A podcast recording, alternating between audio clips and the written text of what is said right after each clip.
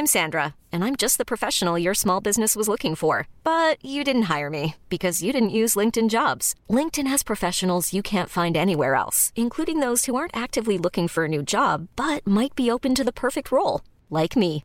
In a given month, over 70% of LinkedIn users don't visit other leading job sites. So if you're not looking on LinkedIn, you'll miss out on great candidates like Sandra. Start hiring professionals like a professional. Post your free job on linkedin.com/achieve today. Bienvenue dans le podcast Culture PSG du lundi 19 juillet 2021. Nous sommes de retour le lundi après quelques passages par la case du jeudi. On espère que vous allez bien. On va avoir trois thèmes principaux sur le podcast du soir. On va d'abord revenir sur les deux premiers matchs amicaux contre Le Mans et Chambly.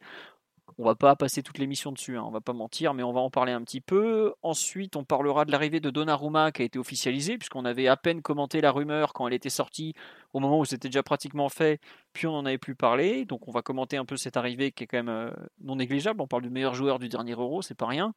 Et on fera ensuite le tour un peu de toutes les rumeurs euh, du moment autour du PSG, les Coréas, euh, Pogba, Kamavinga, etc., etc. Donc on va passer un peu tout ça en revue.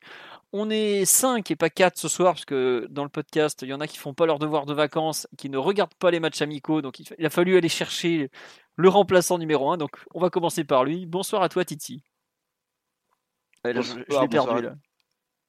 Non, non, je suis là, bonsoir. Bon, bonsoir, ça me fait très plaisir de t'avoir. Normalement, les autres sont là, les cancres du match amical. Bonsoir Mathieu. Salut à tous. Non, j'ai pas vu de football depuis le dimanche, en- le dimanche 11 juillet à 23h54, euh, malheureusement. Je, je me suis arrêté là. Tu n'as pas perdu grand-chose, on- on va le dire honnêtement. Euh, L'ami Simon, normalement, est là aussi. Salut les amis et merci à Titi de regarder des matchs horribles sur ses heures de bureau. voilà. Et normalement, Omar aussi est là. Bonsoir à tous. Moi, j'ai regardé PSG Chambly. J'ai souscrit au pass pour la grandeur du Paris Saint-Germain. Donc, je tiens à le reconnaître. Je tiens à le dire, je ne suis moins un cancre que les autres. C'est bien. Eh bien, écoute, euh, tu as affaire à une personne qui a, parlé, qui a souscrit à PSG TV et vu que ça marchait pas, à Twitch également. Voilà. Ah, c'est- toi le patron aussi. Ah, c'est génial. Et, plus- qui avait souscrit à Media Pro en premier, donc euh, il s'y connaît. hein. Ouais, et le pire, c'est on peut vous en parler. Moi, j'avais payé à l'année d'ailleurs. Ah, bravo, bravo. Un visionnaire, un visionnaire. Un visionnaire. Mais je dois avouer que j'ai même pris PGTV à l'année, les 10 balles, et re 5 balles sur Twitch dans les 20 minutes qui ont suivi. Donc si vous voulez savoir qui paye le salaire de Sergio Ramos, c'est en grande partie moi pour les prochains mois. Bref, Euh, on- Vous voyez, vous voyez aussi que la vente de livres, ça marche bien. Ah, Faites des livres, vous serez riche. je peux vous dire que bon, le petit il a pas mangé depuis les matchs amicaux, mais bon, tant pis. euh, comme ça, il fallait regarder le PSG, fallait regarder. hein. Bref, Euh, donc on va commencer par le, plus intéressant des deux, peut-être. euh, Enfin, d'abord, on a joué donc contre Chambly. Euh, non, contre Le Mans, ça commence bien. Même si je vous mets la, fiche de Chambly sur le site, sur la vidéo. Donc oui, on a commencé victoire 4-0 contre Le Mans. Les buts avaient été inscrits à ce moment-là par Mauro Icardi, il me semble, pour commencer. Garbi, Fadiga et Simons avaient ensuite marqué deux buts en fin de match. Voilà. Ensuite, on a joué samedi dernier à 11h de nouveau, toujours au camp des loges, toujours à huis clos contre Chambly donc. Ouverture du score de Icardi à la 21e sur un penalty, provoqué par Garbi d'ailleurs d'un bon déplacement euh, depuis le côté vers l'axe.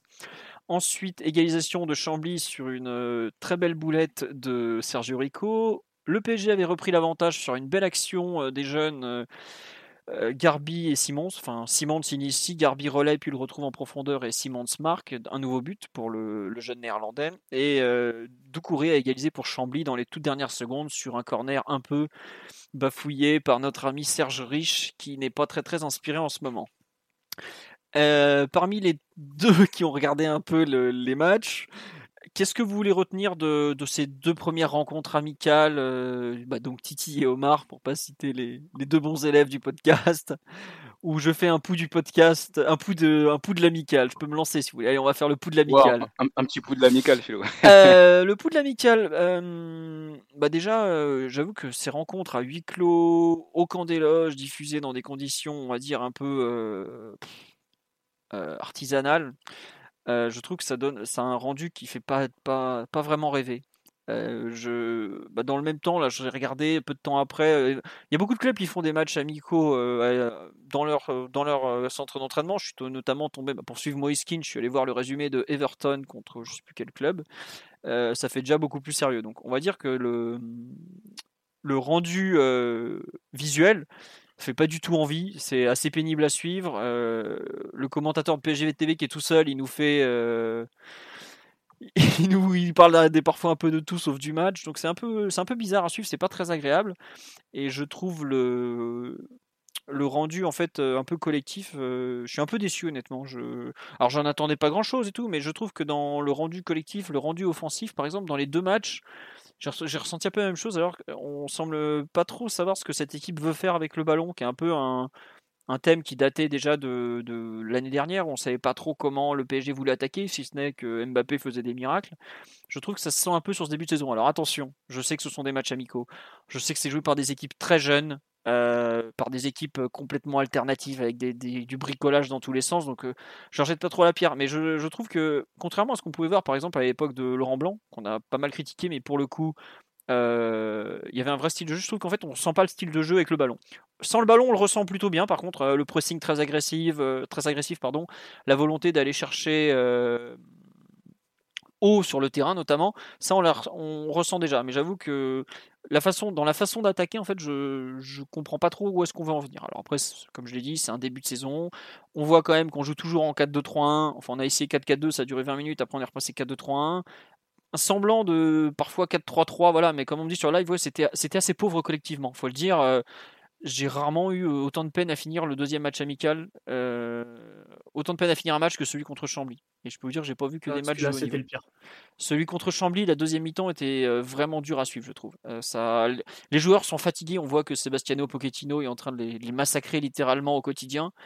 Bah, D'ailleurs, Maurizio, donc le père, entraîneur, hein, je vous le rappelle, puisqu'il est toujours là, a quand même déclaré oh bah, ils étaient déjà crevés avant la rencontre. Donc bon, bah voilà, on peut pas attendre grand chose, mais je trouve qu'un peu dans, dans l'expression collective de, de notre jeu, c'est un peu. C'est un peu dur à comprendre où est-ce qu'ils veulent aller pour l'instant. Après, je, je le sais très bien. fouillis. Ouais, voilà, ça fait un peu fouillis, mais je. J'attends de voir un peu le- les, les prochains matchs. Et bon, ça va aller en théorie de mieux en mieux. On va voir des équipes peut-être un peu moins comment dire, un peu moins alternatives, un peu plus avec des, joueurs confirmés, même si pour l'instant il y en a quand même pas mal qui n'ont pas joué la moindre minute. Mais voilà, on va dire que la campagne de, matchs amicaux, les deux premiers, ça fait très plaisir de revoir le PSG, voir certains joueurs et tout ça. Euh, autant le, le rendu collectif fait pas, fait pas rêver. On verra les trois là qui vont arriver contre Augsbourg, Genoa, Séville FC. On peut aussi attendre une attitude très différente de l'adversaire, parce que Chambly qui est venu pour poser le bus sur un match amical euh, à huis clos, j'ai pas compris le principe. Bon, voilà un peu euh, mon pouls de ces matchs amicaux qui est un peu moyen réservé, mais bon, on va. Je pense qu'il faut plus regarder peut-être les individualités qu'autre chose. Je sais pas, Titi, euh, toi qui as vu les deux matchs, que t'en as pensé? Non, je suis d'accord. Déjà, je veux revenir sur ce que tu as dit au, début, euh, la difficulté que ça a été pour, euh, comprendre où on pouvait regarder le match, parce que moi, je m'étais euh, abonné sur, euh, Twitch euh, avec le, subprime pour pouvoir voir le match. Ça ne marchait pas au début, c'était compliqué. On a cherché une chaîne YouTube. Enfin bref, c'était assez, assez compliqué. Et après, le rendu final où on était, on ne pouvait pas voir le côté gauche, il y avait des poteaux devant nous, etc. Enfin, c'était pas, c'était pas. Enfin, faut vraiment être euh, un grand supporter euh, pour, euh, pour essayer de s'infliger ça un mercredi matin alors que c'est férié. Donc, c'est vrai que c'était pas facile à, regarder. Ensuite, l'impression que, que, que donne le PSG là collectivement, c'est que bah, pour l'instant, c'est assez fouillis. On ne sait pas trop ce que, ce que l'on veut faire. Après, c'est vrai que c'est des équipes très expérimentales avec beaucoup de jeunes. euh, avec quelques joueurs qui peut-être ne seront pas dans les 12, 13 joueurs importants de, de, cette saison. Donc c'est vrai qu'on ne peut pas leur, leur tomber dessus euh, tout de suite. On va, on, va, on va attendre tranquillement. Mais je suis d'accord avec toi quand tu dis que collectivement, euh, c'est un peu, c'est un peu fouillis, c'est un peu compliqué de voir. C'est pas assez, pas assez clair pour l'instant. Après, c'est vrai que jusqu'à jusqu'à aujourd'hui, enfin, sur les premiers mois de poche, c'était. C'était pareil un peu, enfin, je veux dire qu'on ne savait pas encore comment le PSG voulait, voulait jouer avec le ballon, Euh, donc peut-être que ça va arriver euh, avec la- l'arrivée des internationaux petit à petit. Mais euh, pour l'instant, c'est vrai que les deux, les deux premiers matchs euh, m'ont pas hypé plus que ça. Après, ça m'a permis de, de, voir un peu les, les jeunes. Garbi, que je connaissais pas, enfin, j'ai connu euh, sur, les, sur les deux matchs, qui, qui, qui était intéressant là, sur, sur quelques actions. On a pu voir Xavi Simons aussi, qui a, été, qui a montré que c'était un bon joueur, et d'autres jeunes. Hein. Euh, j'ai cité que, mais d'autres jeunes. Donc, ça fait plaisir de pouvoir voir certains, certains jeunes. Voilà, c'est. Euh, on va dire que c'est bien de revoir le Paris Saint-Germain, c'est bien de voir des jeunes, mais en tout cas, on ne peut pas tirer de gros enseignements sur ces deux premiers matchs amicaux, je pense. Oui, ouais, tu as raison. Euh, on me dit, oui, vous êtes sérieux à juger des matchs prépa Non, non, on juge pas. On sait très bien que c'est de la prépa, il n'y a, rien, y a pas grand chose à attendre. Mais c'est vrai que, par exemple, on a du mal à sortir dans des enseignements de quoi que ce soit. Si on a vu, euh, par exemple, euh, sur le premier match, on a vu la pointe de vitesse de Hakimi. Ça, tu peux pas la louper, par exemple. Quand il part sur un côté, tu peux pas le louper, c'est sûr. Mais c'est vrai que en fait, dans l'expression collective, tu peux pas te dire déjà, ah ouais, euh, on voit une vraie différence, etc., euh, etc. Non, on sait qu'ils sont en début de prépa. Ah, qui... pas Peter Bosch qui veut, euh, messieurs. non, mais voilà, c'est juste collectivement, si vous n'avez pas, pas, vu les matchs, vous avez rien perdu. C'est que ouais, plus des joueurs à retenir, je pense, je sais pas. Oui, Titi, tu veux rajouter quelque chose? Non, non, j'allais dire, c'est ça, tu as totalement raison. Euh, collectivement, bah, si vous avez raté les matchs, bah, c'est pas grave, hein, vous attendez les trois qui arrivent sur Bein Sport, euh, sur une chaîne, euh, vous, pourrez voir ça tranquillement, mais c'est pas très grave d'avoir raté ces deux, ces deux premiers matchs. Après, comme on a dit, je pense qu'il y a quelques joueurs individuellement qui ont été intéressants, donc c'était cool de les voir. Après, j'étais un peu déçu de pas voir Hakimi, mais bon, on a compris que c'était pour le, pour le Covid, hein, sur le deuxième match contre Chambly, il n'était pas. Voilà, donc voilà, on, vous avez rien perdu en tout cas. C'est un peu l'idée. Euh, Omar, toi qui avais vu le deuxième, c'est ça, contre Chambly? Ouais. Euh, alors moi, je suis pas d'accord. ah bah vas-y, euh, très bien, très bien. alors deux choses, deux choses. Moi perso, j'ai adoré la première période. contre Chambly parce que je j'ai trouvé impressionnant qu'une équipe fait aller de, quelques pros confirmés de, de, U19 première année et, d'un, d'un, joueur de 15 ans, euh, mettre une équipe de deuxième division dans son camp pendant 40 minutes. C'est pas une mince affaire. Euh, je trouve que dans la tenue, euh, dans la tenue de poste, il y a eu beaucoup de choses très intéressantes, notamment dans l'axe du terrain entre les lignes, avec le travail de Fadiga qui, j'ai trouvé ultra dynamique, ultra saignant sur ses prises de balles avec un peu de déchets techniques, mais vraiment une volonté de verticaliser à chaque fois. J'ai trouvé ça super intéressant. Euh, le travail des, milieux, le comportement notamment avec Xavi Simons dans une position un petit peu plus basse que d'accoutumé à devoir faire les vaseurs, j'ai aussi trouvé que c'était quelque chose de, plutôt intéressant à ce moment-là de la prépa et à ce moment-là de, sa, de son évolution, j'ai envie de dire. Et que globalement, même si je suis d'accord, il n'y a pas eu de prestation individuelle de joueurs qui ont crevé l'écran, mais que le, le, groupe de jeunes qui ont intégré le groupe pro à ce moment-là, bah, dénotait pas. Et j'ai vu des joueurs très confirmés, très installés, pour certains internationaux de leur état, qui faisait pas bien mieux dans un match où, en effet, il faut pas regarder l'enjeu et beaucoup plus le jeu, mais surtout les, attitudes et les aptitudes. Et pour le coup, j'ai trouvé que les, dans les, pour les deux premières parties, du coup, attitude et aptitude, c'était plutôt très intéressant dans ce qu'on a vu chez les jeunes. Après, euh, oui, en effet, euh, c'est pas la réalisation de François-Charles Bidot. Euh, c'est euh, le banc, le banc des remplaçants n'existe pas. Ils sont très proches de la ligne de touche. C'est sûr que pour nos yeux habitués à la Ligue des Champions, ça peut être un petit peu pénible. Après, moi, en étant un espèce de, de saltimbanque du football, bien entendu, ça me parle, ça me parle peut-être beaucoup plus que, que d'autres choses. Mais franchement, j'ai trouvé que la première mi-temps contre Chambly était vraiment de très très bonne facture au moment où on l'a produit, c'est-à-dire au plus fort de la prépa physique. J'ai trouvé ça intéressant. Après, graduellement, les choses vont, vont se lisser n'y a, pas de, a pas de joueurs dans ceux qui étaient sur, euh, sur la feuille de match en première mi-temps qui ont vocation à avoir un rôle prépondérant euh, lors de la saison à venir, mais je trouve que ça dit beaucoup de bonnes choses du travail qui est fait du coup par les autres cellules du club, euh, d'avoir fait passer ces 40 minutes-là à des, à des professionnels. D'accord, ok. non mais c'est marrant, c'est que moi je voyais ça plus comme Chambly qui joue un football minimaliste, voire honteux, alors que toi, tu penses vraiment que c'est le, PSG qui les a mis dans leur moitié de terrain et qui les a empêchés de sortir? C'est possible. Enfin, ah, t'as, as, le droit, as le droit de le penser, hein, et d'ailleurs, tu n'as probablement pas tort. Hein, la vérité est sûrement entre les deux, mais la, réalité, c'est que Paris les a mis dans leur camp, que Kerrer Al-Shaddai il jouait dans le camp de Chambly et que ce temps de jeu-là, il a duré quasiment 40 minutes et que Chambly a pu sortir une à deux fois. D'ailleurs, ça a été dangereux à chaque fois. C'est là que tu vois que l'équipe n'en est, est, pas tout à fait une. Mais par contre, il y, a eu, y a eu plein de bonnes choses, plein de choses positives, moi, j'ai trouvé.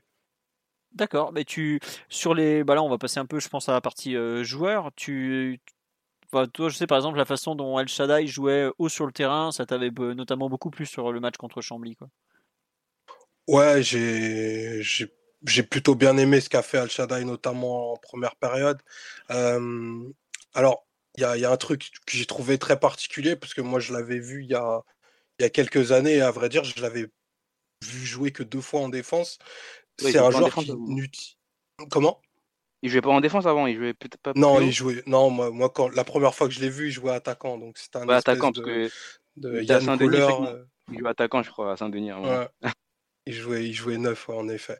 Et il a reculé, il a reculé. Il y a pas, a pas si longtemps. Euh, alors c'est un joueur qui n'utilise absolument pas sa, domination physique. Il n'est pas du tout présent à l'impact et il, gère un peu tout à mi-distance. Donc ça, pour le coup, je trouve ça super intéressant. bon, sa qualité de passe et sa qualité de relance, enfin, elle a été évoquée et surévoquée. En effet, on voit qu'il a de bons pieds. Il est assez serein. Il a fait une correction qui aurait pu valoir un penalty, mais qui était quand même bien senti. Le geste défensif est, est, plutôt bien. J'ai trouvé que la tenue de la ligne était, était plutôt faite par lui et pas par Kerrer. Kerrer sortait plutôt cadré plus haut quand Al Shaddai euh, bah, essayait de contrôler et d'organiser la relance. Donc ça, c'est plutôt, plutôt intéressant. Non, j'ai trouvé qu'il a fait une partie intéressante. Hein. Ce, joueur, je pense qu'il est capable de compter le nombre de fois où il a joué sur grand terrain. Donc on est face à un, talent éminemment, éminemment précoce et qui montre déjà à ce niveau-là de, de, belle qualité, qui est pas fini du tout physiquement en plus. Donc je sais pas où il va s'arrêter.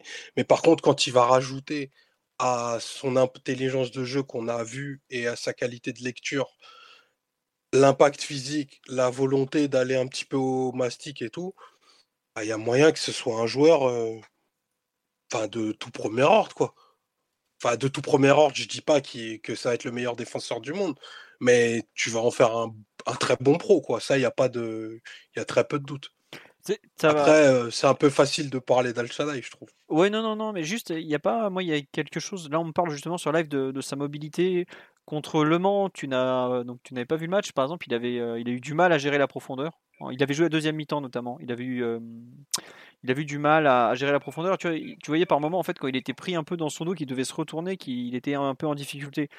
On en a déjà parlé plusieurs fois euh, de sa mobilité. El Shaddai, c'est son prénom. Excusez-nous, on, l'appelle El Shaddai parce on parle d'un gamin encore. Sa capacité à se retourner, par exemple, ça t'inquiète pas, toi? Non, mais ça, ça. Enfin, la motricité fine, il peut encore, euh, il peut encore acquérir deux trois trucs. C'est tellement jeune. Franchement, c'est tellement jeune, il va s'étoffer musculairement. Euh, la capacité à se tourner, bah, ce sera jamais celle d'un défenseur qui fait 1m75, mais il peut contrôler par tellement d'autres choses que voilà, pour moi, c'est pas c'est pas un critère qui va être rédhibitoire. Et puis en plus, dans, dans l'idée de, de joueur dominateur qui va être, il va forcément y avoir, je pense, dans le profil qui lui sera associé, quelqu'un qui va être proche de lui, plus mobile, pour être capable de faire ces corrections-là. Donc, je pense qu'il ne faut pas les raisonner de façon individuelle en se disant, ben, on va mettre toutes les qualités possibles dans El Shaddai. Faut le raisonner dans un écosystème global et les corrections, tu vas pouvoir les faire, les faire à côté. C'est un peu ce qu'a fait, ce qu'a fait Kerrer. Kerrer qui est très dynamique sur ses premières foulées et il a pu, il a pu rattraper deux, trois coups où, El Shaddai était, était peut-être pas forcément dans les bonnes zones. D'accord. Non, mais je, trouve que pour le coup, la paire a plutôt bien fonctionné. On sait que Kerrer n'est pas forcément un joueur simple à associer, mais je trouve que les deux ont, plutôt bien marché ensemble. Je suis d'accord avec toi là-dessus. Euh, Titi, tu veux rajouter quelque chose sur euh, ce bon El Shaddai Bichiabou, de son vrai nom? De son nom complet? Non, euh, Omar, a, Omar a tout dit. Hein. J'ai aussi bien aimé son, son, match et ses qualités, surtout à la relance qu'on avait pu voir sur certaines vidéos, nous, plutôt que euh, que sur les, sur les terrains. Mais c'est vrai que j'ai bien aimé le match. Après, pas grand chose à dire de plus. Hein. Il a tout dit, Omar, il a vraiment bien résumé le, joueur et c'était top. bon, très bien. Euh, sur les joueurs que tu as voulu, qui ont marqué des points selon toi, tu as, tu as noté qui autre que, Oh, que je pense, Shaddai quand même? Moi je pense Simons. Simons, euh, euh, je l'avais pas beaucoup vu jouer. Hein. J'avais peut-être quelques matchs euh, ou quelques résumés de ses matchs en, en, en jeune et sur ces, sur ces deux matchs, je l'ai trouvé, euh, je l'ai trouvé intéressant. Déjà, je l'ai trouvé très enthousiaste, très enthousiaste et avec beaucoup de, euh, d'en- d'envie, de motivation et d'intensité. Euh, sur le match contre euh, Chambly, je crois qu'il a même failli se, faire mal euh, parce qu'il est parti euh, très fort sur un duel en, fin de match. Il était un peu fatigué d'ailleurs en, fin de match, mais j'ai trouvé que c'était un joueur, intéressant qui, répète, qui répète les efforts, qui, je pense que ça peut être un très bon joueur euh, sans ballon surtout, un profil de joueur qu'on, de milieu de terrain qu'on a, qu'on n'a pas beaucoup eu ces, derniers temps. Et je trouve que euh, sans ballon, il se, déplace plutôt bien, il arrive très bien à, lire et à trouver des, espaces pour demander le ballon ou faire des appels intéressants. Euh, son but avec, euh, avec Garbi est super beau. hein. C'est lui qui initie, ensuite il prend, il prend l'espace et va finir euh, euh, d'une de, de- de très belle manière. Moi, je l'ai trouvé vraiment, vraiment bon et j'ai envie d'en voir plus peut-être sur, sur la saison. S'il peut avoir quelques, quelques minutes, un, un peu plus que, que l'an dernier, je pense que ça pourrait être, euh, ça pourrait être bien parce que euh, il arrive à un âge, il, il a quel âge déjà? Il a 18 là, je crois, c'est ça? Je sais plus quel, âge- quel âge il a, mais je pense il vient d'avoir 18 ans, parce qu'il, je crois qu'il est avril Voilà. 2003. Ouais, donc il vient d'avoir 18 ans, il arrive à un âge, je pense qu'il aura peut-être besoin de, de, de, voir autre chose que ce qu'il a vu sur les dernières saisons euh, avec nous en, en jeune. Donc s'il pouvait avoir quelques minutes, ça pourrait être bien. Euh, en tout cas, j'ai apprécié son, son match et je trouve qu'il a, a des, des, qualités qui pourraient nous, nous servir euh, dans certains matchs ou dans certains, dans certains moments. Donc voilà, j'ai envie d'en voir plus de, de Xavi Simons. D'accord. Moi, j'avoue être resté un peu sur ma faim dans l'utilisation du ballon, en fait.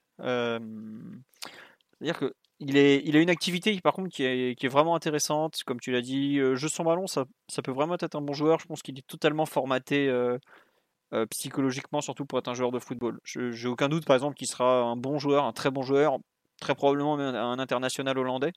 Je n'ai pas de honte à le dire, hein, c'est pas non plus ultra dur. hein. C'est quand même un pays qui a tendance à, sélectionner rapidement. Mais je suis un peu perplexe sur un peu le. Peut-être pas le sens du jeu, mais un peu le. Ouais, sa capacité à être fin dans sa distribution. euh, bah, par exemple, sur les deux matchs contre Le Mans et Chambly, où il a quand même un temps de jeu non négligeable, des actions un peu d'éclat, où on peut se dire, ouais, euh, il a le sens du jeu d'un crack, par exemple, je déteste cette utilisation du terme, mais il y a un peu de ça quand même. Je me souviens de deux passes en 140 minutes, quoi, contre des équipes de Détroit, malgré tout.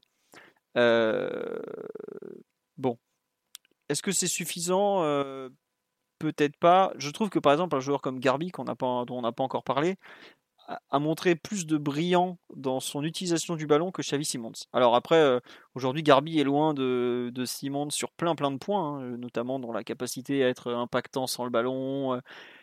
beaucoup de choses. hein. Vraiment, c'est deux joueurs très différents. Ils sont pas du tout au, même niveau en termes de progression individuelle. Mais je suis un peu resté sur ma fin en termes d'utilisation du, ballon de la part de. Alors après, attention, devant les buts, il met deux, il est très bien. Les deux buts qu'il met, ils sont parfaits. Il a été capable d'être décisif et tout, donc il n'a pas, perdu son temps. Mais j'avoue qu'il est, complet, mais je lui ai pas trouvé une qualité euh, exceptionnelle en fait. Je sais pas si vous voyez un peu la différence. C'est un joueur euh, qui est très complet effectivement, mais je lui ai pas trouvé un, un truc euh, hors norme quoi.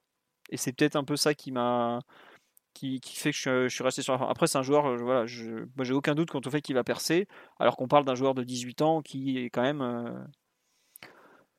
bah, qui, qui joue au PSG où c'est dur de, de faire sa place, quoi, tout simplement. Donc bon. C'est un peu mon, mon seul euh, regret. Et juste avant de parler de Derby, euh, moi j'avais bien, voire beaucoup aimé le, le premier match de Dina Ebimbe qu'on a prêté au Havre, qu'on a prêté à Dijon qui, sur ses prises de balles notamment, a fait des différences que nos milieux de terrain en général font pas assez. Euh, savoir la capacité, tu prends le ballon, bam, tu casses une ligne, tu vas percer balle au pied. C'est quelque chose qu'on. Il n'y a pratiquement aucun joueur de l'effectif qui fait ça euh, globalement au PSG, où on est beaucoup dans euh, la passe, euh, enfin, faire avancer le ballon par la passe en tout cas. Et lui, sur quelques occasions, sur quelques prises de balles, il a su le faire. Et je trouve ça vraiment intéressant. Après, je dis pas qu'il va rester au PSG, son avenir est très ouvert hein, à Eric Junior. Mais en tout cas, euh, je trouve qu'il a su bien exploiter son temps de jeu sur le premier match, moins sur le second où je l'ai trouvé un peu trop neutre. Et c'est d'ailleurs un reproche un peu que j'ai envie de faire aux jeunes en général, c'est qu'il y a eu des, des flashs de talent, mais il y j'ai pas vu de, de, comment de, continuité, d'envie de tout casser en fait. Après, est-ce qu'ils étaient en mesure de le faire physiquement, ça c'est autre chose. Mais je sais pas si vous vous rappelez, par exemple, quand euh, Moussa Diaby revient de l'Euro U19 à la, préparation de l'été euh, Coupe du Monde, préparation de la saison 2018-2019. Il arrive, il joue une mi-temps, je crois, contre l'Atlético Madrid, et en 45 minutes, il casse tout littéralement. J'aurais aimé qu'il y ait un jeune qui, en 45 minutes, pareil, euh, prenne sa chance de façon euh, énorme, en fait. Et ça, c'est un peu quelque chose où j'ai été un peu déçu sur la durée. Après, je sais très bien qu'ils sont dans des conditions physiques vraiment compliquées. Mais un peu ce, ce jeune qui arrive et qui, bam, casse tout, euh, est capable de faire des différences qu'on n'attend même pas. Bah ça, je trouve que c'est un peu manqué sur euh, les deux matchs. Après, il y a eu des, il y a vraiment beaucoup de choses pour expliquer ces, ces- ces prestations. Et comme l'a dit Omar très justement, il y a des pros qui feraient bien de se remettre en question parce qu'ils ont fait des matchs scandaleux. Quoi. Donc, c'est pour ça que je, je modère un peu mes, mes attentes Ah, et tout. c'est toutes les équipes comme ça, Philo. Regarde, à Lyon, ils sont en pleine prépa- préparation, Lyon. Mhm. Et bah, ils ont des défenseurs centraux de la réserve qui font euh, des roulettes dans leur surface sur des actions de but. Bah, c'est un Voilà. peu, bah, tu vois, c'est, non mais tu rigoles. Pas d'excuses. mais quand j'ai vu ce qu'a fait euh, le petit Lyonnais en défense centrale, je sais plus comment il s'appelle, euh, Castillo quelque chose, et ce qu'a fait le petit latéral droit Malo Gusto, qui lui est un joueur très annoncé, j'aurais Ouais, bien Malo aimé Gusto, a- Ouais, voilà, j'aurais bien aimé que nos jeunes soient capables de faire un peu ce genre de prestation, de performance où t'as envie de voir beaucoup plus en fait. C'est, mais je sais qu'ils sont pas dans les mêmes dispositions. Nos pros aguerris, les ont pas forcément beaucoup aidés, hein, parce que quand je vois les matchs que font Icardi, euh, Draxler ou euh, quelques autres, euh, bon, voilà. C'est pas, simple. Mais juste que j'aurais aimé voir un petit, petit étincelle en plus, quoi, c'est tout. Après, j'en ai parlé en vitesse, ce qu'a fait la première mi-temps de Garbi contre Le Mans, par exemple, j'ai beaucoup adoré pas mal de choses. Mais c'est une mi-temps qui est bonne, qui est même pas non plus très bonne, sur euh, trois qu'il a joué. Après, je sais qu'il a pas été, enfin, il en a joué presque quatre au final. Mais je sais qu'il a pas, il a pas été aidé non plus par le positionnement et tout ça. Je sais pas euh, si euh, bah, Simon, t'as pas vu les matchs. Titi ou Omar, vous. Non, C'est un talent de parler des matchs qu'on n'a pas vus. hein. Bah, écoute, il y en a, ils font même des Tu veux émissions mon avis dessus. sur le match? Si vous me permettez un, un débat parallèle de deux minutes, vous, vous trouvez pas que ces shorts sont très larges par rapport aux maillots qui sont un peu moulants Je sais pas, je, je t'avoue que j'ai J'ai pas fait attention. Tu sais, des trucs de matos du PSG, les équipements, j'en vois tellement passer. Des- la saison, cette histoire encore. Simon très porté linge depuis la victoire ouais. de l'Italie. Non, juste, Non, euh, mais Il y a pour- une causalité euh, directe qu'on ne peut pas, ne peut pas nier. C'est important. vas-y Omar, là, il- le- l'enfant terrible a fini ses conneries. là. Non, je, moi j'entends, je comprends euh, ce que tu dis sur les actions d'éclat. Pour revenir à, à Simons, c'est vrai que, hum, hum, sur le, match de Chambly, j'ai trouvé qu'il manquait un petit peu de, verticalité. Et en effet, dès qu'il a ben, poussé un petit peu plus ses actions, il s'est retrouvé devant le but et il a d'une action super bien initiée, bien sentie, avec une bonne finition. Donc on est pour le coup en face d'un joueur qui progresse pour ceux qui l'ont vu depuis, euh, depuis, depuis son arrivée, Oui, qui oui, est peut-être pas, euh, qui est peut-être pas l'étoile, euh, l'étoile annoncée. euh, parce que ben, quand tu parles de, de, de Moussa Diaby, par exemple, Moussa Diaby, c'est c'est un joueur qui a des, une qualité forte, tellement forte qu'elle te saute aux yeux totalement, et peut-être des, fois en dépit, en dépit du reste. Donc en effet, il l'avait, il l'avait montré, et de toute façon, tu ne peux voir que ça quand tu le vois, et ça fait des effets euh, dévastateurs sur les, sur les spectateurs que nous sommes. Xavi Simons, il a l'air d'être un, d'être un joueur qui, pour le coup, est capable de faire bien beaucoup, beaucoup, beaucoup de choses. Ouais, c'est ça. ouais. Même dans un registre un petit peu difficile, qui n'est pas celui dans lequel on l'attend. Euh, Enfin, il a envoyé deux, trois tacles, il a mis, euh, il a mis beaucoup de, beaucoup d'énergie à, couper les lignes de passe de Chambly. Franchement, il a fait un match euh, un peu d'homme de l'ombre, même si j'aime pas, j'aime pas cette expression, qui, qui mérite, mérite d'être salué, quoi. Totalement. Et tu vois, par exemple, tu as dit, euh, il a, en fait, il a été présenté comme une, une star hors norme quand il a signé au PSG. Je pense que c'est un très bon joueur. Mais tu as raison de souligner qu'il a vraiment beaucoup progressé depuis qu'il est arrivé, parce que ça, c'était le cas. Mais il y a un truc tout bête, par exemple, entre lui et Pedri, donc qui est euh, milieu relayeur du Barça, il y a 4 mois et demi d'écart. Trois Bah. mois, ouais, 3-4 mois. ouais. Ouais, voilà. Bah, je suis désolé, les deux appartiennent pas à la même catégorie. C'est tout. C'est juste Pedri, ça. c'est l'exception, Philo. Tu parles Je- d'un ah non, mais, ouais, mais- on peut, mais on peut Mathieu- pas benchmarker par rapport à Pedri. Ah non, mais justement, c'est- mais c'est pour ça que je vous dis que P- euh, quand il Comme est a dit Luis Enrique, un joueur, qui- un joueur, joueur qui fait ce type de prestation à 18 ans dans un euro, ça arrive pas à chaque édition. c'est ça, donc, mais c'est pour ça que Xavi Simons, il a été présenté euh, comme un, euh, quelque chose digne de Pedri. quoi. C'est juste ça ce que je veux dire. C'est que c'est pas ce joueur hors norme, c'est tout. Ça sera, comme je dis, je le vois quand même comme un futur international. On parle quand même de la Hollande et tout, c'est c'est pas rien. Bon, peut-être que Bakker aussi un jour sera international hollandais, mais ça c'est autre chose. Ce que je veux dire, je le vois comme un très très bon joueur. Mais n'imaginez pas non plus que ça, il va, c'est pas, c'est pas le, le- on n'a pas volé Iniesta au Barça, quoi. C'est- juste ça, c'est tout. Et je veux pas qu'on me dise, euh, ouais, tu l'as taillé comme pas permis. Non, je le dis, je le redis, c'est un très bon joueur, mais c'est pas Pedri, quoi. Alors qu'ils ont 4 mois d'écart, c'est tout. C'est, un je peu pense en que tout les cas échos- ce que- les- les échos sur le joueur depuis qu'il est arrivé, c'était plutôt cela, que c'était que ça allait, on- que ça allait devenir un, un- un- un très bon joueur, mais qu'on n'attendait pas peut-être que, que ce soit un, un hyper crack comme, euh, comme, comme Pedri, non? Si je dis pas de bêtises, moi je. Enfin, en tout cas, moi, mes Bah. attentes sur lui, c'était pas du tout les attentes euh, tu vas chercher quand, quoi. enfin, tu vas chercher quand il est arrivé ou quand il a été connu très jeune. Xavi Simons, c'était censé être euh, la nouvelle merveille du Barça. Et attention, on parle d'un très bon joueur, mais ce n'est pas la nouvelle merveille de, de la Masia, quoi. C'est tout. Enfin, c'est- ça dépend ce que ce qu'on considère de la Masia, parce que bon, euh, c'est quand même pas, euh, c'est plus, euh, enfin, ils sont pas sortis euh, non plus depuis leur génération en or. Il y a quand même plus de déceptions que de, que de grands joueurs, mais c'est tout, quoi. Est-ce qu'il est meilleur que Ricky Pucci Tu vois, il y a un débat déjà, quoi. Mais bon. Non, je ne suis pas jaloux Moriba des qui cheveux. aussi. De quoi? Oui, voilà. Est-ce que tu vois par qui exemple de son âge aussi. Ouais, voilà. euh, Moriba, c'est un 2003. Je, je crois que c'est un 2002. Mais bref. Ah, peut-être 2002, mais ouais. En tout cas, il faut. Non, je suis entièrement d'accord. Il faut leur laisser du temps. Et on parle de, très jeunes joueurs. On parle de joueurs de 17, 18 ans. euh, voilà. C'est tout. Euh, on me dit on, que Iniesta n'était pas un crack à 18 ans. Ah, je peux vous dire qu'Iniesta était un crack à 18 ans. Et que Luis Fernandez a même tout fait pour le faire venir au PSG pour, euh, à l'époque. Sauf que le Barça a dit il est hors de question qu'Iniesta parte en prêt de où que ce soit. Donc, si, si, Iniesta était un crack très jeune. Et d'ailleurs, ça s'est vu par la suite, en tout cas. Voilà. C'est tout, c'était la fin de la parenthèse Xavi Simons, à qui on souhaite le meilleur pour la saison, notamment d'avoir du temps de jeu. Euh, vous on me dit un petit mot sur euh, Garbi quand même, qui a fait de très bonnes choses après, avant de, de passer à la suite. Euh, Titi, tu veux en parler ou j'en parle? Parce que j'ai beaucoup parlé Oh, de bah, Xavi vas-y, vas-y. Moi, j'allais, juste te dire que j'étais content de, de, bah, de le connaître, parce que moi, je le connaissais pas, pas du tout avant, avant les matchs. Il a été décisif euh, trois fois, je crois. Si je dis pas de bêtises sur les, sur les deux matchs, peut-être un peu plus. Je, je me, en tout cas, il y en a un but et un assist, euh, je crois, euh, sur les deux matchs. Mais franchement, il a, il a été intéressant. Sur la première mi-temps, c'était, on l'a, on l'a beaucoup vu, sa première mi-temps de- du match contre Le Mans. On l'a beaucoup vu sur le, dans le couloir un peu à, à gauche. Je crois qu'il jouait à gauche avec Drexler un peu dans l'axe en tant que numéro 10. Et lui était à gauche. Il a une action où il, il provoque bien le défenseur et essaie de frapper du droit qui finit sur le poteau, je crois. Celle-là, elle était, elle était plutôt pas mal. Après, il y a, il y a son but sur le- l'excellent travail euh, euh, d'Ashraf. Euh, donc moi j'ai bien aimé aussi. Après lui il est encore plus jeune, il est encore très très très jeune. Je pense que lui on va on va peut-être euh, attendre encore longtemps avant, enfin longtemps, encore un peu avant de le voir euh, apparaître dans le groupe, etc. Mais bah, ça, fait, ça fait plaisir de voir des, des, des, des joueurs comme ça. Enfin, on sait qu'on a un, excellent centre de formation, qu'on sort de, qu'on sort de très bons joueurs.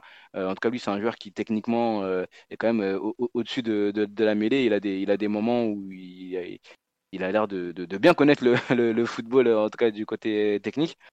Donc, euh, ouais, j'ai, envie d'en voir plus sur lui dans, l'avenir. Après, euh, toi, tu as dit que il y a des moments où il disparaissait un peu du match, c'est peut-être aussi dû à, à son, à son très jeune âge, dû aussi au fait qu'ils sont, Oui. ils sont sans doute carbo et fatigués parce qu'ils ont, ils doivent encaisser une grosse, euh, une grosse préparation, préparation physique. Mais quand il apparaît, c'est vrai qu'il y a des, il y a vraiment des choses euh, plutôt intéressantes euh, euh, couloir gauche. Euh, il a dit en fin de match qu'il jouait beaucoup euh, à gauche avant d'arriver au, au PSG ou peut-être en plus, en plus jeune. Et après, Ouais, il, a, il beaucoup joué les 10. Euh, bon, en tout cas, euh, je ne sais pas quel, à quel poste il va finir, mais ce, ce, ce rôle d'ailier gauche qui revient un peu sur son pied droit, etc., c'était, c'était plutôt, plutôt intéressant. Après, est-ce qu'il aura la, le coffre, etc., pour tenir à ce poste-là, on verra plus tard. Quoi.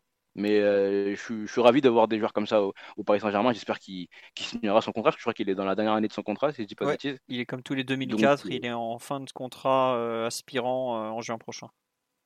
Mais j'espère qu'on ne le perdra pas. j'espère qu'on le perdra pas et que, qu'on pourra lui proposer un, un projet euh, lisible et clair euh, pour, euh, sur l'avenir. Quoi. Oui, bah après, euh, là, enfin, à son âge, jouer déjà avec l'équipe première, être aux entraînements, c'est déjà pas mal. Moi, j'avoue que je, suis comme toi, j'ai adoré sa première mi-temps contre Le Mans où il a montré des... un sens du jeu, surtout. euh, Enfin, il, est tout jeune, il n'a pas le gabarit encore, c'est sûr. Et puis, il faut, c'est pas la priorité. Le gabarit, ça viendra tout seul. Hein. C'est vraiment un truc, euh, c'est la dernière des choses à avoir. Mais euh, le sens du jeu qu'il a montré, la qualité de passe, à un moment, il redescend, il est pratiquement au niveau de la défense, bam, il envoie une, passe de 40 mètres qui, passe entre je sais pas combien de joueurs. Ça, c'est un talent, tu l'as ou tu l'as pas. Au bout d'un moment, tu pourras le travailler, tu ne feras jamais ça. Quoi. Euh, je suis pas certain que son poste sera un jour milieu offensif gauche parce que notamment, euh, je trouve que quand il est, quand il y avait Simons et Fadiga qui prenaient l'axe, il se retrouvait vraiment trop, euh, trop sur le côté, trop, trop isolé du cœur du jeu. Et son, pour moi, son futur, c'est dans le cœur du jeu. Je ne sais pas si ça sera pas finalement un, relayeur de 4-3-3, comme on sait, on sait bien en faire. Euh, en tout cas, comme on en a vu des, bons passer par le, par le PSG, euh, les pros, je parle, hein. pas forcément les jeunes. C'est un profil un peu différent de, ce qu'on peut voir, mais sa qualité technique, son, flair pour le, pour le foot, vraiment, je trouve c'est quelque chose qui, ne, qui mérite d'être exploité en fait. Qui, ne ment pas en soi et qui mérite vraiment d'être exploité. J'attends de voir comment il va être géré dans la durée, notamment euh, le poste qu'il va falloir lui donner, lui trouver, ne pas le, l'espèce de milieu offensif gauche là où il a été cantonné à une bande de 20, 20 mètres de large, c'est non quoi. Laissez-lui la liberté à ce jeune, il, en a besoin. Mais en tout cas, euh, pour moi, celui que j'ai préféré en tout cas des, deux premiers matchs amicaux, même si j'ai pas toujours apprécié le fait qu'il soit euh, trop trop collé sur sur un côté. Je sais pas, Omar, de ton côté, ce que tu en as pensé pour conclure sur ces ces premiers matchs amicaux?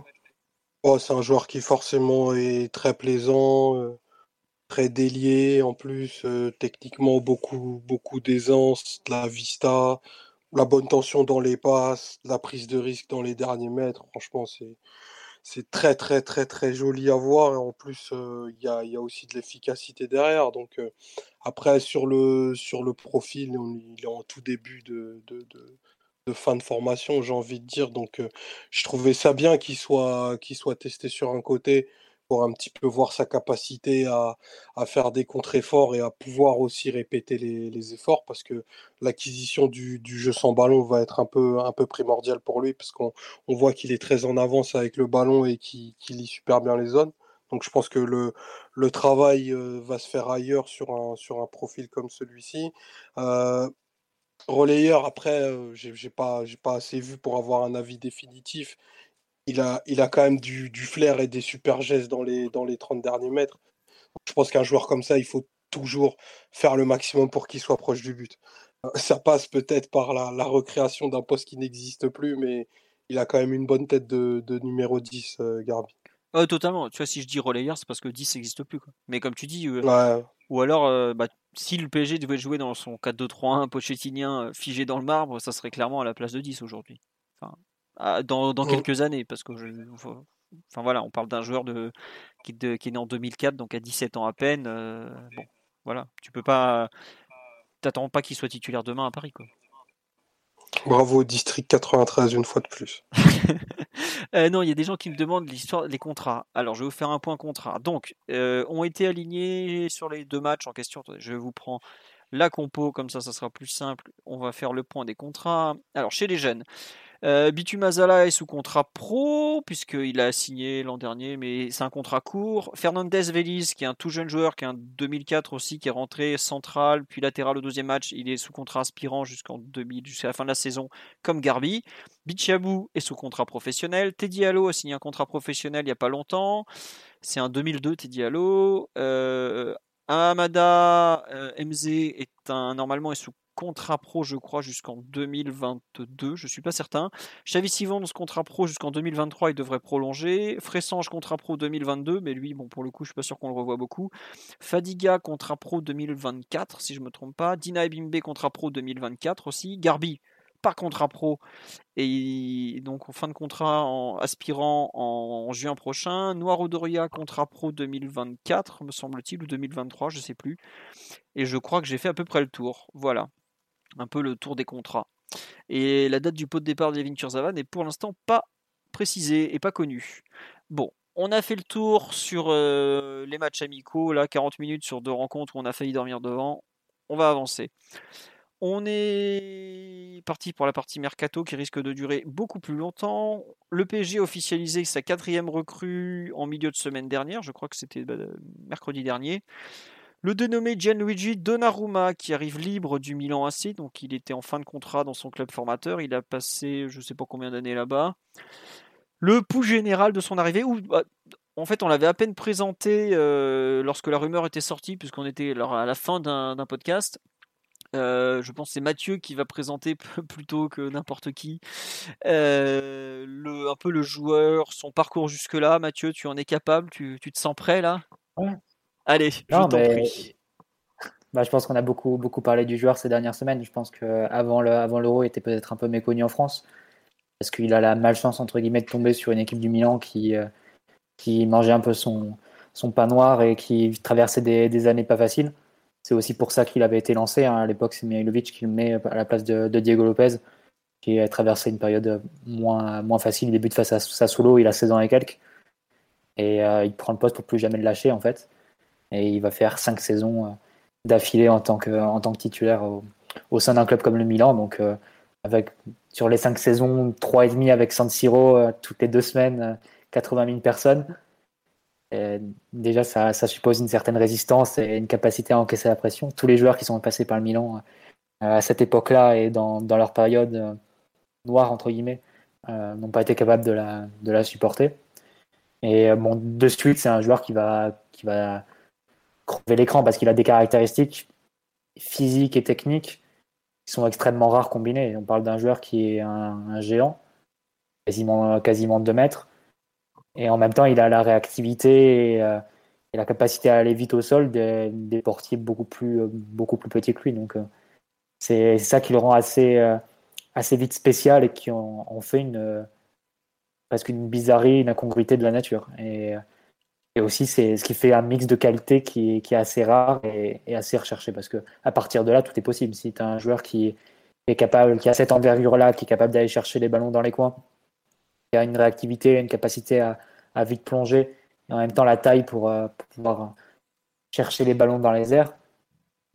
C'est un projet sur lequel très bien travailler et euh, à terme devenir un, excellent gardien. Et c'est ce qui va, c'est ce qui va se produire dans les années qui, euh, qui vont suivre. On va dire que les, deux, trois premières saisons de Donnarumma, c'est surtout des saisons où il montre des, des qualités, des spécificités, des réflexes un peu hors du commun.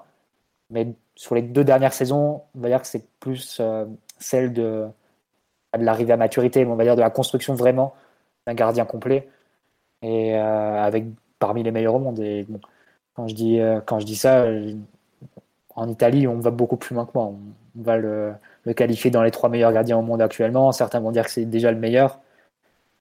les trois meilleurs, c'est Conte qui a dit ça. le meilleur, c'est Mancini ou, Capello qui l'a déjà dit. Bon, je ne saurais pas juger si c'est le cas ou pas, je pense pas mais euh, ça montre déjà en quelle estime il est tenu dans, son pays et à quel point ils sont absolument sûrs d'avoir entre, leurs mains un, diamant et l'héritier de, de Zoff, de, de et bah, l'équivalent de ce que serait un Mbappé chez nous en fait. Et il faut vraiment pas perdre ça de vue à, l'heure où tu accueilles un Donnarumma. Et c'est pour ça aussi que ça me faisait un peu rire quand, quand j'entendais les, les, hypothèses de prêt, on en avait un peu parlé euh, à l'époque. On disait oui, pourquoi pas le prêter à Lille ou Monaco? Personne comprendrait en Italie. Enfin, ça serait vu un peu comme un, comme un affront et quelque chose que, bon, je pense qu'après, tout le monde s'en est rendu compte au, fur et à mesure de l'euro que c'est pas un joueur pour jouer à Lille ou, à Monaco. Mais euh, en Italie, à l'heure où il débarque au PSG, personne n'imagine remplaçant. C'est ça qu'il faut avoir en, tête quand tu recrutes ce joueur, c'est que c'est pas seulement un projet pour dans 5 ans, c'est déjà un joueur parmi les gardiens affirmés et qui peut, euh, qui peut être titulaire d'une équipe qui, euh, qui va, qui va loin en Ligue des Champions et qui a des ambitions sur la scène continentale. Quelque part, c'est vrai que tu pouvais te dire que l'absence de, de match en Ligue des Champions pour sa part, pouvait être un frein ou, une limite, en tout cas une incertitude, parce que tu l'avais pas vu tester à certains niveaux. Mais l'euro qui fait tend à balayer un peu ces doutes-là. On a beaucoup parlé de, la capacité à l'Italie de, renouveler son jeu, de, proposer un, style un peu différent au final, quand tu regardes le, quart la demi, la finale, c'est un peu les mêmes recettes que, toujours qui ont, donné le titre à l'Italie, à savoir une excellente charnière, un excellent gardien. Et, et Donnarumma a prouvé déjà à ce niveau-là à, peine 22 ans. Donc, euh, c'est si tu dois si tu dois recentrer un peu le débat sur l'arrivée au PSG, c'est extrêmement compliqué à gérer parce que tu as deux joueurs qui font déjà partie des, des meilleurs gardiens au monde. Comment tu vas réussir à les contenter les deux Je ne sais pas si c'est possible. aussi parce qu'on avait vu comment la cohabitation de Navas avec Courtois s'était passée au Real. Ça avait été très compliqué. Je sais pas si bah, très compliqué. Navas avait réussi un peu à, saboter sa, réputation auprès des, supporters qui, l'ont vite accusé d'être une taupe et de, faire chuter les, les compos de, l'équipe du Real quand il ne jouait pas. Euh, de l'autre côté, tu as Donnarumma, donc avec ce que j'ai dit, c'est-à-dire que l'Italie va pousser. clairement, si tu arrives fin septembre, que Donnarumma n'a pas joué le match face à Lyon, qu'il n'a pas, joué les deux matchs de, de Ligue des Champions, euh, ça va commencer à gronder sans même que, que Rayola ou quoi que ce soit n'ait besoin d'intervenir. C'est juste dans, dans, la presse et on va te dire qu'est-ce qui se passe vous avez, pris le meilleur gardien du monde et vous ne le faites pas jouer. C'est ça les réactions que tu auras en Italie si tu, le, mets sur le banc et si ton ambition c'est d'en faire le Sergio Rico de Navas euh, cette saison. Donc ça va être une, euh, euh, cohabitation extrêmement compliquée à gérer. le PSG va devoir un peu jouer les, les, ouais, les funambules, les équilibristes. Je ne sais pas si c'est vraiment possible de, contenter les deux Est-ce est que c'est possible de donner une compétition à l'un, une compétition à l'autre? On va en reparler après euh, de, la façon ça, dont on, ça, on fera le débat tout à l'heure. Mais voilà, tout ce qu'il faut retenir, c'est que déjà, Paris prend déjà un gardien confirmé, un gardien parmi les meilleurs au monde. On ne prend pas un, gardien pour être le meilleur dans 10 ans. Non, non je pense c'est peut-être ça qui, peut-être cette perception qui a changé en France avec euh, avec l'euro de Donnarumma. Peut-être qu'on le voyait plus comme un espoir ou comme. Euh, oui, c'est un joueur du futur qui... qui est devenu un joueur du présent, tout simplement. Voilà, c'est ça. C'est ça. C'est ça qui rend encore plus compliqué la, cohabitation et la vision qu'on a de, cette cohabitation en France. Ouais. Euh, on nous dit que la pression sera dingue. Ah oui, mais c'est le PSG. Hein. Un joueur qui joue pas est, quelque part un peu un problème. Donc euh, c'est aussi pour ça que il y a des ambitions pareilles.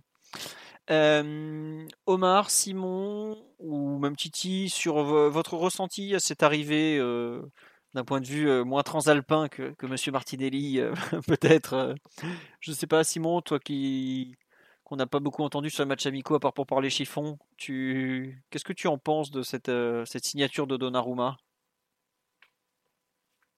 Il y a un entendu depuis deux minutes à cause de ma connexion. Vous voulez ah. savoir quoi? Non, qu'est-ce que, qu'est-ce que tu en penses en général de cette arrivée de Donnarumma, toi au PSG J'en pense que c'est une opportunité de marché qu'il fallait considérer et j'aurais, à titre personnel, espéré qu'elle arrive euh, d'ici un, deux ou trois ans. Parce qu'à la prolongation de Navas cette année, je me rappelle avoir dit euh, le niveau de Navas dans deux trois ans, c'est une chose, mais l'état euh, du marché des gardiens au niveau du, mercato, c'est encore un autre souci.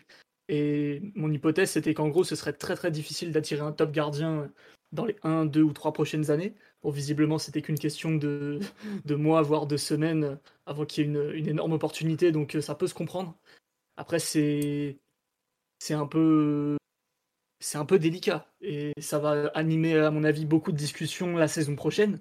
C'est que tu as deux numéros 1 avec des égaux de numéro 1, avec des carrières de numéro 1 aussi, puisque malgré sa jeunesse, euh, Donnarumma, il est habitué à être titulaire indiscuté, indiscutable en club comme en sélection, sélection avec laquelle il revient tout juste d'un euro victorieux et il va se pointer à l'Oredo Training Center avec euh, le trophée européen tatoué euh, sur le bras. Donc c'est pas c'est pas rien. Après d'un point de vue du profil, c'est vraiment l'école italienne classique c'est-à-dire que il y a beaucoup de bouffon en lui et c'est pas juste euh, le cliché du, jeune prodige italien qui est grand et qui s'appelle Gianluigi. Vraiment dans la dans sa dans le, le joueur qu'il est, il y a beaucoup de bouffon, c'est-à-dire qu'il est très très fort sur le placement, la technique de main, euh, la vitesse d'exécution, la vitesse des réflexes, euh, les pénalties. Euh, il y a beaucoup de, choses comme ça, la capacité à aller très vite au sol, d'être un peu une, anomalie parce qu'il est grand et lourd, mais il a beaucoup, beaucoup d'agilité. après, les points faibles, ce serait.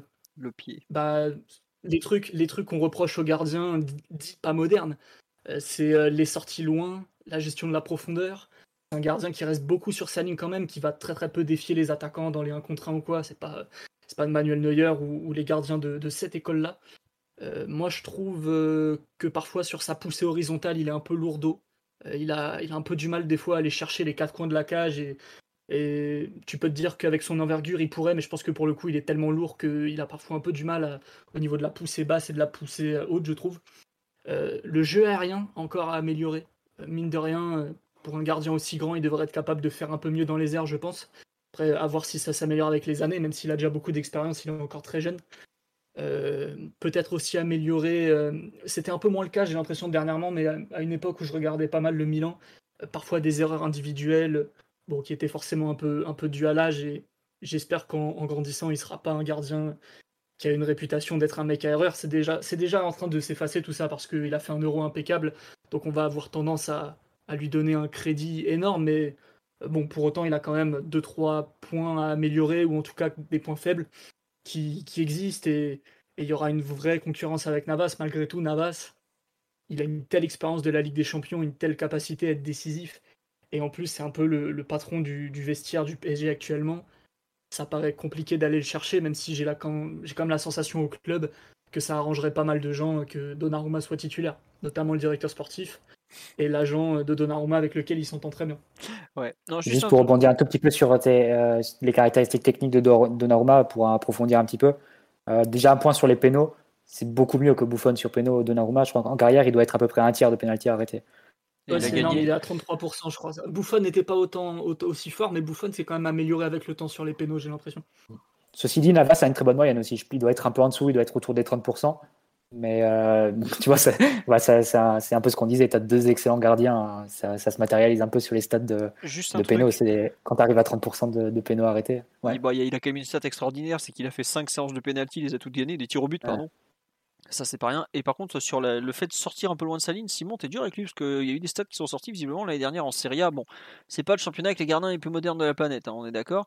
C'était le gardien qui faisait le plus de sorties aériennes Donnarumma. Donc il avait tendance un peu à sortir. Non, mais je pense que je pense que Simon il parlait des sorties euh, genre long ballon à profondeur. Oui, non, non, mais euh, il parlait un peu. les deux, les deux, j'ai dit les deux. Voilà, c'est pour ça que je dis ça. Euh, pour gérer la profondeur, je lui en ai jamais beaucoup vu, même si le Milan jouait quand même très haut au niveau de la défense cette année, hein, avec une, ligne du hors-jeu assez, assez courageuse pour pas dire téméraire, donc euh, il aurait peut-être euh, il y avait peut-être matière à le voir s'employer. J'ai pas vu tous les matchs non plus. C'est pas quelque chose qui m'a marqué. En tout cas, auparavant, à l'époque où je le regardais beaucoup plus, euh, c'était clairement, on va pas dire un point faible parce qu'en général, il le compensait par d'autres qualités. quand quelqu'un partait dans la profondeur, en général, le tir était arrêté. Après, oui, c'était pas. C'est après, c'est des histoires de, de, modernité, de manière de défendre, de manière de d'envisager son poste, et c'est pas quelque chose où où il était dans les standards actuels entre guillemets. Hein. Et, les gens qui nous écoutent souvent savent que en général, euh, j'ai pas une immense considération pour euh, tous les critères qui sont censés définir les gardiens idéaux aujourd'hui.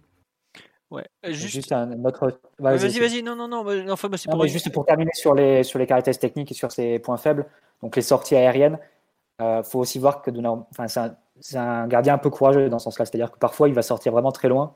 On l'a vu encore à l'Euro, euh, en faisant confiance à, à, sa, à, sa, taille, à son envergure, et peut-être un peu moins sur sa lecture des trajectoires. Donc c'est forcément un, aspect à, améliorer à ce niveau. Et sur le jeu au pied, je voulais dire, c'est qu'il faisait, il faisait un peu des, des conneries, quoi. Ouais, non, c'est vrai. Bah, des fois, il passe un peu, euh, un peu au travers, ou bien il compte sur le fait que le, le joueur en, face va faire faute sur lui, quoi.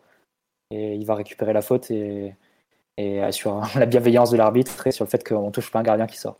Et après, c'est vrai qu'il a une telle envergure qu'il peut se permettre d'aller chercher parfois assez, loin. Il suffit de déployer ses, nageoires, ses ailes, et il va la, chercher. Mais, euh, sur le... mais c'est clair que c'est pas courtois sur le jeu aérien. Si tu dois comparer à un gardien qui fait la même taille, qui est pour le coup une, une sécurité totale dans les airs, euh, il n'est pas encore à ce niveau-là et forcément ça reste un des, aspects à, améliorer pour lui. Et sur le jeu au pied, euh, je pense par contre quelque chose qui différencie de Navas, c'est que Navas, on l'a un peu vu ces dernières saisons au PSG, quand il est plus ou moins sous pression, il va balancer loin devant. Il va pas risquer la relance courte. Euh, en Italie, c'est différent. Hein. Si vous regardez un peu la Serie A depuis 2-3 ans, si vous regardez en particulier l'équipe d'Italie aussi, en particulier aussi depuis le, changement de règle qui autorise le, fait que les gardiens puissent faire une passe dans la surface à leur, à leur défenseur, ça relance énormément d'équipes relancent très court.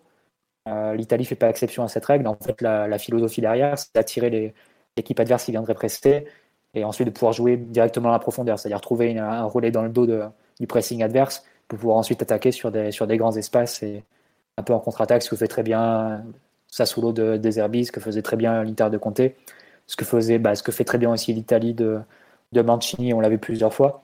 Donc Donnarumma, il est quand même assez habitué depuis quelques années à, jouer au pied. Il a fait pas mal de progrès à ce niveau-là. Il y avait quelques boulettes avant. Je pense qu'il y en a, il une deuxième partie de saison 2018-2019, il, fait, il y a une passe en retrait, il ne contrôle pas du tout et, euh, Islam élimine, enfin, il fait une passe et, et c'est récupéré et ça fait but. Mais il a quand même bien progressé par le fait du coup, d'être obligé de, relancer court à terre dans les équipes dans lesquelles il a pu jouer ces, derniers temps. Et euh, c'est un domaine dans lequel il en progresse peut-être plus que sur les sorties aériennes, je dirais.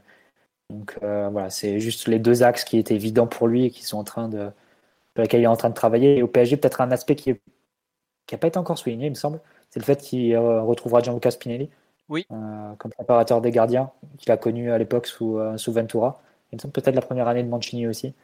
il devait être cohabiter. Il, il, était déjà parti à Chelsea. Il était que PSG.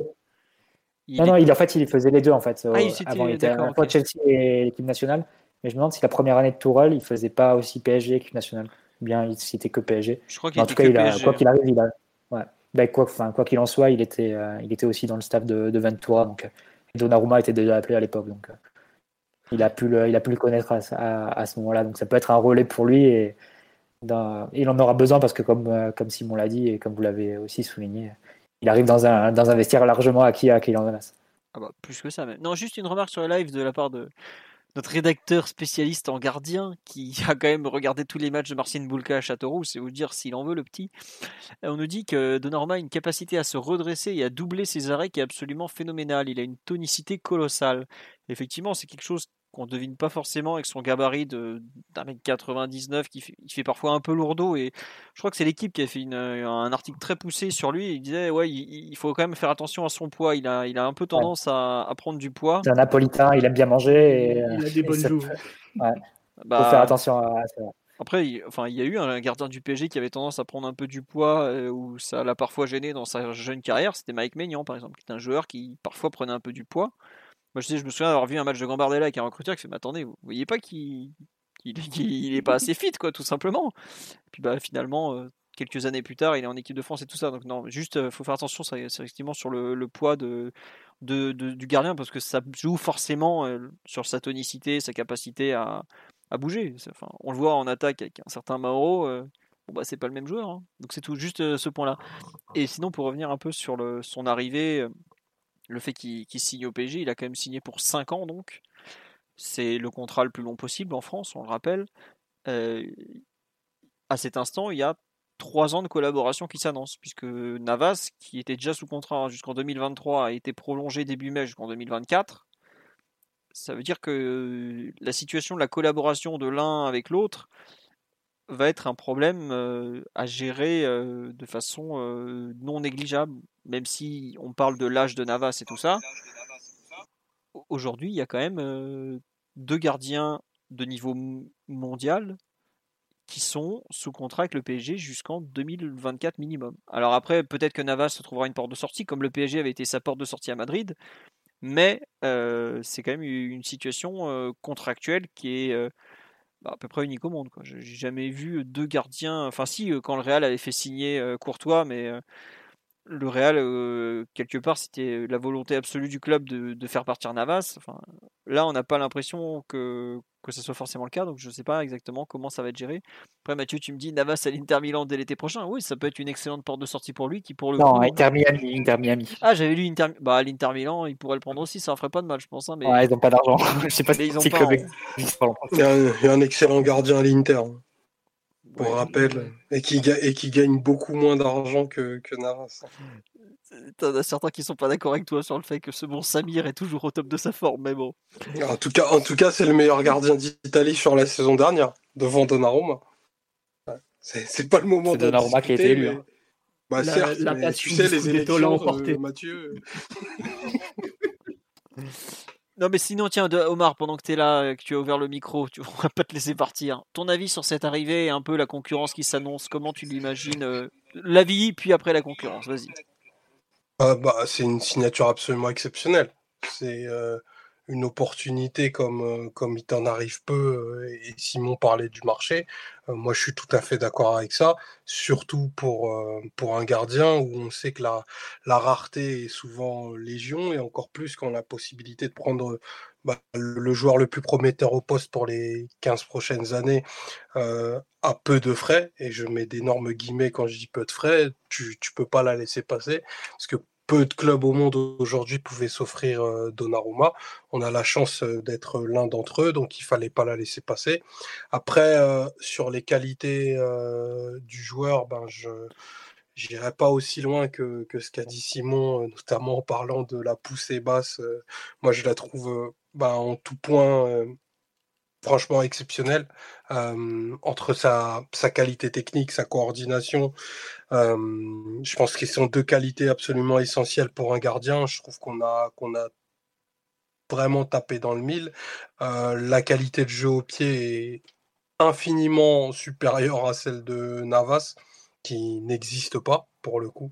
Celle de Navas, il faut, il faut pas, il faut pas s'en cacher. C'est un gardien absolument merveilleux sur sa ligne, mais qui a pour le coup pas du tout de jeu au pied. Et, on, a pu s'en rendre compte dans des moments où on avait eu besoin de ressortir. Euh, bah, je pense au match contre City notamment, on s'est rendu compte que bah, c'était pénalisant d'avoir un gardien qui bah, était pas capable de, relancer. Voilà, c'est un autre sujet. Maintenant, euh, Nava c'est pas non plus, euh, enfin pardon, Donnarumma c'est pas Ter Stegen non plus, mais je trouve qu'il a ce qu'il faut au pied pour un gardien et en tout cas pour, euh, pour ce que le PSG appelle. Après, euh, sur, euh, sur la concurrence, pour moi, c'est pas pas quelque chose qui, qui est fait pour durer.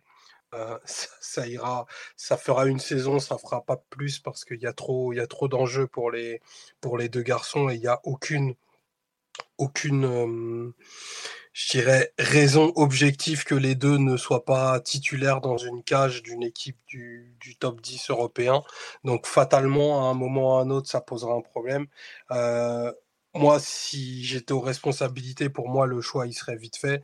Et le choix, il se ferait pas à l'affect et pas au, pas au poids dans le vestiaire. Et il serait du, ben, le, le pari vers l'avenir qui est de faire jouer euh, Donnarumma. Le prime de, de Navas, on l'a vu, il a déjà commencé en depuis 2014. Euh, la saison dernière, qui est une saison exceptionnelle dans la carrière de, de, Navas, est pour moi une saison en fait extrêmement risquée au moment où ça arrive dans sa carrière, parce que je crains qu'il ait été en surchauffe, pardon, parce que trop sollicité, parce que son corps à un moment va forcément décliner et que ça engendre une série de petites blessures qui derrière amènent de la contre-performance. Euh, aujourd'hui, on a un jeune gardien frais qui sort de, de son premier un tournoi international qu'il a totalement survolé. On ne doit pas créer de rupture euh, ne serait-ce que mental euh, dans, sa carrière, où il serait à se dire est-ce que je vais jouer contre, euh, contre Clermont vendredi? Il faut, il faut donner de la clarté, il faut lui dire que le bail qui, qui s'ouvre, c'est le sien, même si en parler à mon niveau, c'est extrêmement simple, et je comprends qu'un dinosaure tel que, tel que Navas c'est difficile à bouger, surtout quand tu sais que c'est un grand ami de, notre futur capitaine. Donc euh, voilà, c'est le revers de la médaille des problèmes qu'on s'est achetés. Mais pour moi, Donnarumma doit, doit occuper la cage et je suis pas partisan d'une d'une répartition euh, Ligue 1 C1. Euh, comme des fois c'est fait pour essayer de contenter tout le monde. je suis sur une ligne très réac entre guillemets. Le gardien titulaire, il doit jouer, il doit tout jouer. Après, je veux bien qu'on fasse des concessions parce que c'est Navas et lui donner des jeux Coupe de France, mais je suis pour donner le, plus de matchs possible à Donnarumma dès qu'il sera revenu de vacances. D'accord, bah t'as des gens qui sont d'accord avec toi sur, sur un peu la dynamique, le jeune, on l'installe et hop, bah tant pis pour Navas malgré tout ce qu'il a fait. Euh, Titi, qu'on n'a pas encore. Oui, Mathieu, tu veux dire quelque chose? Non, vas-y, vas-y, allez, vas-y, Titi. Euh, non, non, Titi, on l'a pas entendu, le pauvre, euh, depuis qu'on l'a lancé sur Garbi. Alors là, il n'en peut plus, tu vois. D'ailleurs, il arrive même plus à ouvrir le micro. Non, ouais, sur un peu cette, euh, cette concurrence. Euh, bah, en fait, il y a beaucoup d'exemples de la concurrence qui ont été donnés sur le live, notamment on me reparle de Ter Stegen et Claudio Bravo. Alors, pour ceux qui n'ont pas suivi, le Barça a signé à l'été 2014 deux gardiens. Le Claudio Bravo, qui était un gardien euh, bien expérimenté chilien, qui jouait déjà en Liga, à qui il faisait jouer le championnat. Ils avaient fait signer le jeune Marc-André Ter Stegen qui arrivait du Borussia Mönchengladbach, qui était un potentiel à développer, qui par exemple n'avait pas fait la Coupe du Monde juste avant, qui était au, début de sa carrière, qui avait fait ses preuves en Allemagne, mais pas plus. Et il lui avait donné la Ligue des Champions. Ter Stegen avait finalement gagné la Ligue des Champions. Bah, je crois que Claudio Bravo a gagné le championnat. Et dans la durée, en fait, euh, Ter Stegen a eu le poste. Mais il y avait euh, beaucoup plus d'écart et surtout, Claudio Bravo et Ter Stegen étaient arrivés ensemble. Donc Bravo n'avait sûrement pas l'envergure de qu'a Navas aujourd'hui au, PSG. Voilà, c'était juste je précisais ça parce que c'est un exemple qui revient souvent. Titi, à toi la piste. je pense qu'on qu'on s'est créé un problème. Hein. Après, moi, je suis totalement pour la création de ce problème-là avec l'arrivée de, de, de, Didio, c'est sûr qu'on s'est qu'on s'est créé un problème. Et pour moi, comme, euh, comme Omar, ça ne peut pas durer plus d'une saison. Ça ne peut pas durer plus d'une saison. Il va arriver un moment, il va falloir, euh, il va falloir trancher. Et voilà, je, sans, sans manquer de respect à Navas et à tout ce qu'il a apporté depuis, depuis qu'il est ici, je pense que naturellement le choix va se, va se, va se faire vers, euh, et on va tous se tourner vers, euh, vers Donnarumma euh, parce que c'est le jeune qui a, qui, a la, dynamique, la dynamique pour lui. Aujourd'hui, ce serait, ce, serait, ce serait dur et compliqué de, de, de, dire à Didio bah voilà, tu es, champion d'Europe, tu viens de faire un, championnat d'Europe exceptionnel, tu es meilleur joueur du, du tournoi, mais aujourd'hui, tu, tu, tu, tu, ne commenceras pas les matchs et tu, tu seras en, en, très grande concurrence avec, avec Navas. C'est assez compliqué comme, comme comme, situation. Euh, euh, je pense qu'il va falloir euh, trancher assez vite. Je suis aussi un peu d'accord avec Omar sur, sur le fait qu'il faut bah, faut pas être dans cet entre-deux. Dans cet entre-deux où bah, Navas joue à une compétition et Didio joue l'autre. Je sais même pas si c'est bien pour, pour les gardiens. C'est vrai qu'il y, a eu des bons exemples. Hein. Vous avez parlé de, de, Bravo Ter Stegen. Il y en a sans doute d'autres, hein, mais c'est vrai que. Weidenfeller, si tu veux, à Dortmund, où Burki jouait le, la, la Bundesliga et Weidenfeller jouait l'Europa League. On n'a pas eu Casillas aussi avec. Euh, si, Casillas Navas. Ah non, euh, Casillas, c'est. Diego Lopez. Non, euh, Diego Lopez, voilà. Diego Lopez. 2013-2014, ça a failli coûter une C en Real. Hein, parce que ouais, bah voilà. fait, fait face à l'Atlético en finale. En finale, Casillas, ouais. Donc euh, c'est vrai que je pense qu'il faut qu'il faut choisir et j'espère que, que va, choisir. Là, lui aussi, il est face à l'épreuve du feu parce qu'il a un choix assez cornélien à faire. On sait que Navas est un presque le capitaine officieux du, Paris Saint-Germain. Enfin, dans le vestiaire, en tout cas, il est très très très très respecté. Euh, donc ça ça, ça la ça la foutrait un peu mal de peut-être le, voir finir sur le bon, mais il va falloir, il va falloir faire des choix. Et moi, si je dois faire un choix aujourd'hui, euh, je vais plus vers, euh, vers pour, euh, bah, pour tout ce qu'on a dit, hein, la, jeunesse, la dynamique et, le fait que ce soit sans doute un gardien, en tout cas un joueur générationnel et l'un des, des, top gardiens des, des, des 10 prochaines ou 15 prochaines années. Quoi. Ouais, ouais. On me dit sur Navas sur le banc, n'a pas fait de vague au Real. Ah, si, si, justement, ça a été très problématique. Mathieu en a parlé. Il a... Ça a été l'enfer, honnêtement. Et bah, même le père de Courtois donc l'a dit, ouais, Navas a tout fait pour lui pourrir la vie. Quoi. Donc, c'est un peu. Pour moi, c'est peut-être le plus gros point d'interrogation de, ce... de cette arrivée. C'est même pas Donnarumma, ses qualités, tout ça. C'est comment Kaylor Navas va, le va prendre la chose. En fait. c'est Tout dépend de lui pour moi. C'est clairement c'est lui qui a les clés qui a tout, tout en main. Déjà, d'un point de vue sportif, c'est lui qui va commencer la saison dans les buts. Puisque bah, Donnarumma va arriver début août, il sort de l'Euro, Navas va faire toute la préparation, il va jouer les premiers matchs. S'il est très bon, et on parle quand même pas de n'importe qui, ça va être compliqué d'expliquer à Keylor Navas, ouais en fait t'es très bon mais euh, tu dégages. Je trouve que par rapport au, comment dirais-je au mérite sportif, qui reste quand même la base du football, je veux bien entendre parler de projection dans l'avenir, de contrat, de tout ça. Le mérite sportif, j'espère que c'est encore la base du football. Même au PSG, ou même dans n'importe quel grand club. Et c'est un peu ce qui me fait peur. Parce que je comprendrais qu'il est mauvaise. C'est quand même un joueur qu'on a prolongé en mai dernier, où le président lui-même déclarait qu'il était le gardien du futur, pour finalement lui expliquer trois mois après, bon, en fait, le futur, non, c'est pas avec toi. Et je sais pas comment il l'a pris, mal, invisiblement, hein, parce que je pense que à sa place, je l'aurais mal pris. Il n'y a pas de raison. Euh, vu... Il n'y a, aucune raison de bien le prendre. Hein. Ouais, voilà, honnêtement, euh, c'est lucra... Moi, je c'est normal.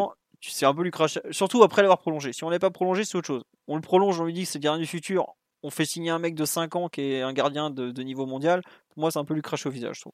C'est pas, respectueux par rapport à ce qu'on lui a dit juste avant. Mais bon, ça, c'est autre chose. Après, je sais pas le discours officiel, le discours officieux, bon, bref, peu importe. Mais c'est surtout comment on va faire accepter à celui qui est le meilleur ou un des deux meilleurs de la saison passée qui va commencer dans les buts, qu'en fait, à un moment, euh, c'est plus lui. Parce que, à part, alors, peut-être qu'il va se louper en début de saison, peut-être qu'il va se blesser, parce qu'on a vu que l'an dernier, il y a eu quelques pépins musculaires. Euh, et là, dans ce cas-là, bah, Donnarumma va peut-être être extraordinaire, et ça sera, bah là, ça sera la logique sportive qui va l'emporter.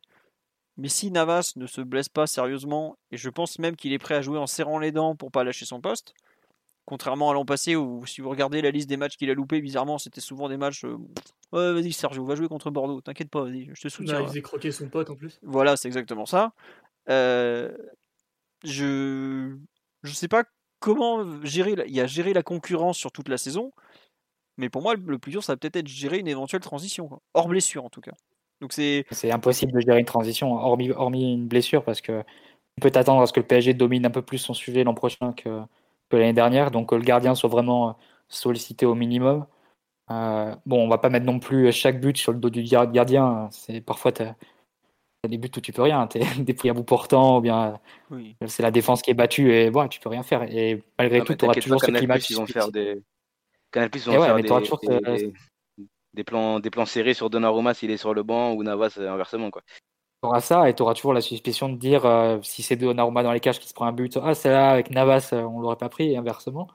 C'est extrêmement difficile à gérer. C'est pour ça que une concurrence durant l'année c'est quasiment impossible. Il faut il faut d'emblée répartir la soit les compétitions soit une hiérarchie, mais le faire à, a priori, c'est-à-dire de pas laisser les événements au cours d'une saison la, dicter pour toi. Je pense que ça serait assez dangereux. Et euh, effectivement, enfin, moi, je vois pas de scénario dans lequel Navas euh, ferait l'ancien et qui accueillerait tranquillement son, son, son cadet, et qui, euh, ouais, qui. Je vais lui cracher dans le le sandwich merguez, c'est tout. Quoi. Non, ils vont, c'est ça, il va, il va se battre pour sa place et c'est normal. C'est, on parle de deux compétiteurs de, de très haut niveau. Navas qui a gagné des, des champions, qui en plus qui a, qui a galéré pour se faire sa place. hein. Il vient d'un petit pays d'Amérique centrale. Certains disent que c'est le plus grand joueur de l'histoire de, de l'Amérique centrale. Euh, en tout cas, c'est, une fierté hein, pour, euh, pour euh, les pays de cette région d'avoir, eu un joueur comme ça titulaire du Real Madrid qui gagne des Ligues des Champions. Enfin, il est, il est parti vraiment de très bas pour se faire sa place et, et pour tu peux aller arriver. encore plus vite, Mathieu. C'est le plus grand gardien de l'histoire du PSG. En- oui, pas en en plus. termes mais- de, de prestige historique parce que Lama c'est quelqu'un. Mais en termes de niveau pur, on n'a jamais eu un mec comme lui au PSG. Et au-delà de ça, je disais ça pour dire qu'il venait vraiment d'en bas, qu'il a galéré pour se faire sa place. Et maintenant qu'il y est, il n'y a aucune raison que ouais, j'ai vécu. euh, Enfin, qu'il fasse un peu comme Buffon quand il est là. Quoi. Que Buffon qui avait vécu déjà mille choses et que il pouvait prendre un peu Areola sous son aile et, satisfaire de ne pas jouer certains matchs. Navas, il sera jamais dans cet état d'esprit-là et c'est complètement légitime. Donc euh, voilà, toute la question, c'est de savoir comment tu, tu, gères ça maintenant, euh, sachant que, voilà, comme, comme on l'a dit un peu tout à l'heure, si Donnarumma est pas titulaire ou s'il joue vraiment que les, que les matchs en bois, ça va forcément gronder en Italie et tu auras des articles en Italie pour dire que Pochettino comprend rien, que, à quoi ça sert, pourquoi, à quoi ça sert que le PSG l'ait pris.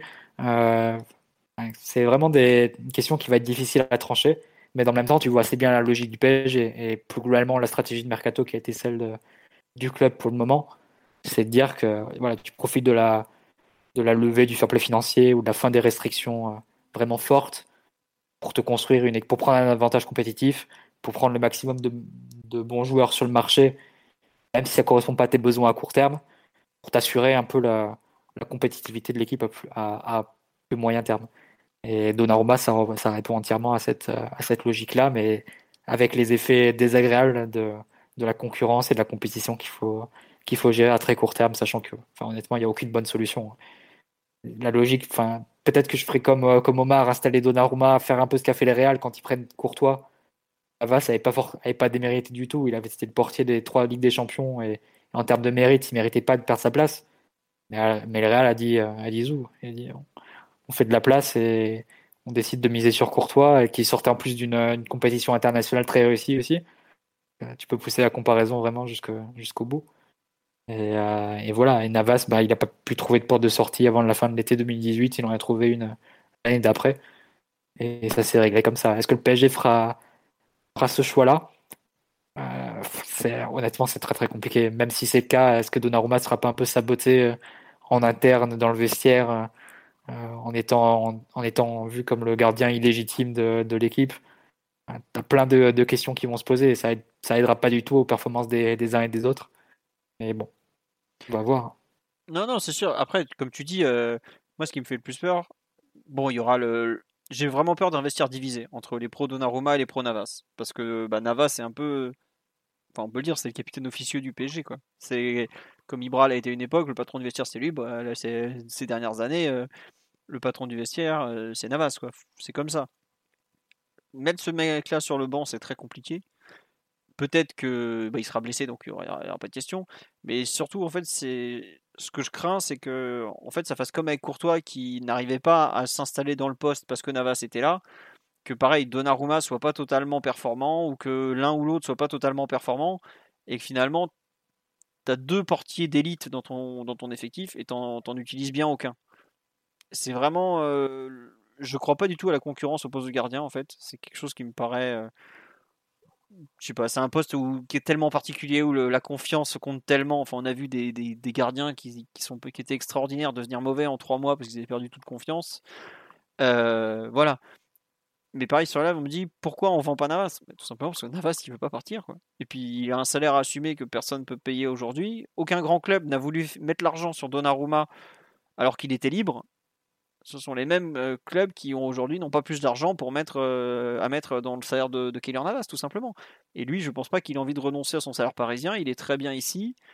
Euh, pourquoi il partirait quoi? Pourquoi il partirait? Donc il n'y a pas de. On va tout droit vers une collaboration pour une durée, je pense, de, comme l'a dit Omar, de un an maximum parce que ça va être ingérable. Et puis avec la Coupe du Monde 2022 qui va arriver, je pense qu'aucun des deux peut se permettre d'être remplaçant. Voilà, on envoie Navas au Qatar, mais Navas il partira pas. Navas il peut se permettre.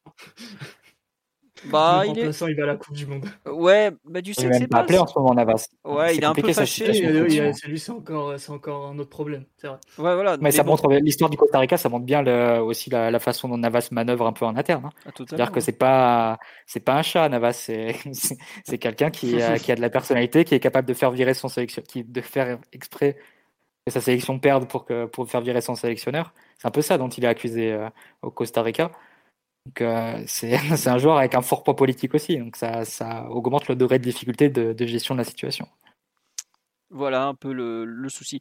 Euh, tiens, sur le live, il y a beaucoup de propositions, un match chacun, les compétitions chacun, enfin une compétition chacun. Bon, Omar a donné son avis, on installe le jeune, mais ça vous connaissez le penchant d'Omar pour la jeunesse dans le football, voilà. Simon, Titi ou, Mathieu, vous voyez une solution autre que, que celle du gardien titulaire qui joue tout? Simon notamment? Ça paraît compliqué quand même, à moins, à moins que Navas, je pense pas, c'est totalement impossible qu'il soit le bon copain, le bon remplaçant. Après, je connais pas toutes les subtilités de la personnalité de Didier Donnarumma. Peut-être que si sur la base du mérite sportif en tout cas, Navas mérite d'être dans les cages, peut-être que lui, il acceptera de un an sur le banc, peut-être en se disant c'est bon, il y a une espèce de décompression après l'euro un peu mentale, le fait de changer de pays pour la première fois de sa vie. Euh, c'est possible qu'il soit pas non plus à 100% d'un seul coup. Et peut-être que lui, il se laissera le temps, une saison, de s'acclimater euh, un peu à son nouvel environnement et, que le club, euh, d'ici là, aura trouvé une solution. Mais à part ça, ça me paraît impossible que sereinement t'en mettes un sur le banc et, que t'évites un peu, un peu les soucis. Surtout que la, concurrence, j'y crois pas trop, je suis comme, un peu comme vous tous. le côté une compétition chacun, où on alterne les matchs, ou bien pour un oui ou pour un non, on, change gardien, c'est quand même un sport individuel. C'est pas comme euh, quand tu un joueur de champ et que euh, tu une émulation comme ça des 12, 13, 14, 15 meilleurs joueurs qui, euh, qui se tirent la bourre à fond toute la journée, qui s'entraînent ensemble, qui, qui, font tout ensemble et qui sont capables de, se stimuler les uns des autres. Et on l'a bien vu, hein, des joueurs sans concurrence dans le champ, ça devient vite très compliqué. Alors qu'un gardien sans concurrence, en général, il est en pleine confiance et il est capable de, de donner le meilleur de lui-même. Confiance qui peut très très vite se casser à l'aune d'une concurrence euh, plus ou moins légitime. Donc euh, non, situation compliquée et je pense vraiment qu'il faut juste faire du damage control et éviter de tout perdre. C'est-à-dire d'avoir deux top gardiens, que ce soit la guerre en interne, qu'il y ait des problèmes de clan, de vestiaire, de légitimité, voire même des problèmes encore plus hauts, hein, c'est-à-dire au niveau des agents, au niveau des, dirigeants du club, et que tu le payes sur le terrain. Je pense qu'il faut éviter cette situation. Ce sera peut-être compliqué, mais euh, le, scénario idyllique de euh, on a une cage mais deux top gardiens donc on sera forcément trop fort, euh, j'y crois pas du tout. Ouais, tiens, sur le live, on nous dit comment on peut mettre le meilleur joueur de l'Euro, le gardien champion d'Europe, sur le banc? Bah, Tout simplement parce que l'autre est le gardien qui a. Le, limite le meilleur joueur des deux dernières saisons et que sans lui, voilà quoi. Voilà, et puis C'est pas comme la concurrence Trapp-Sirigu où les deux étaient à peu près d'un même niveau, sauf que Sirigu est absolument catastrophique l'année d'avant et que tu pouvais envisager un, remplacement. Quoi.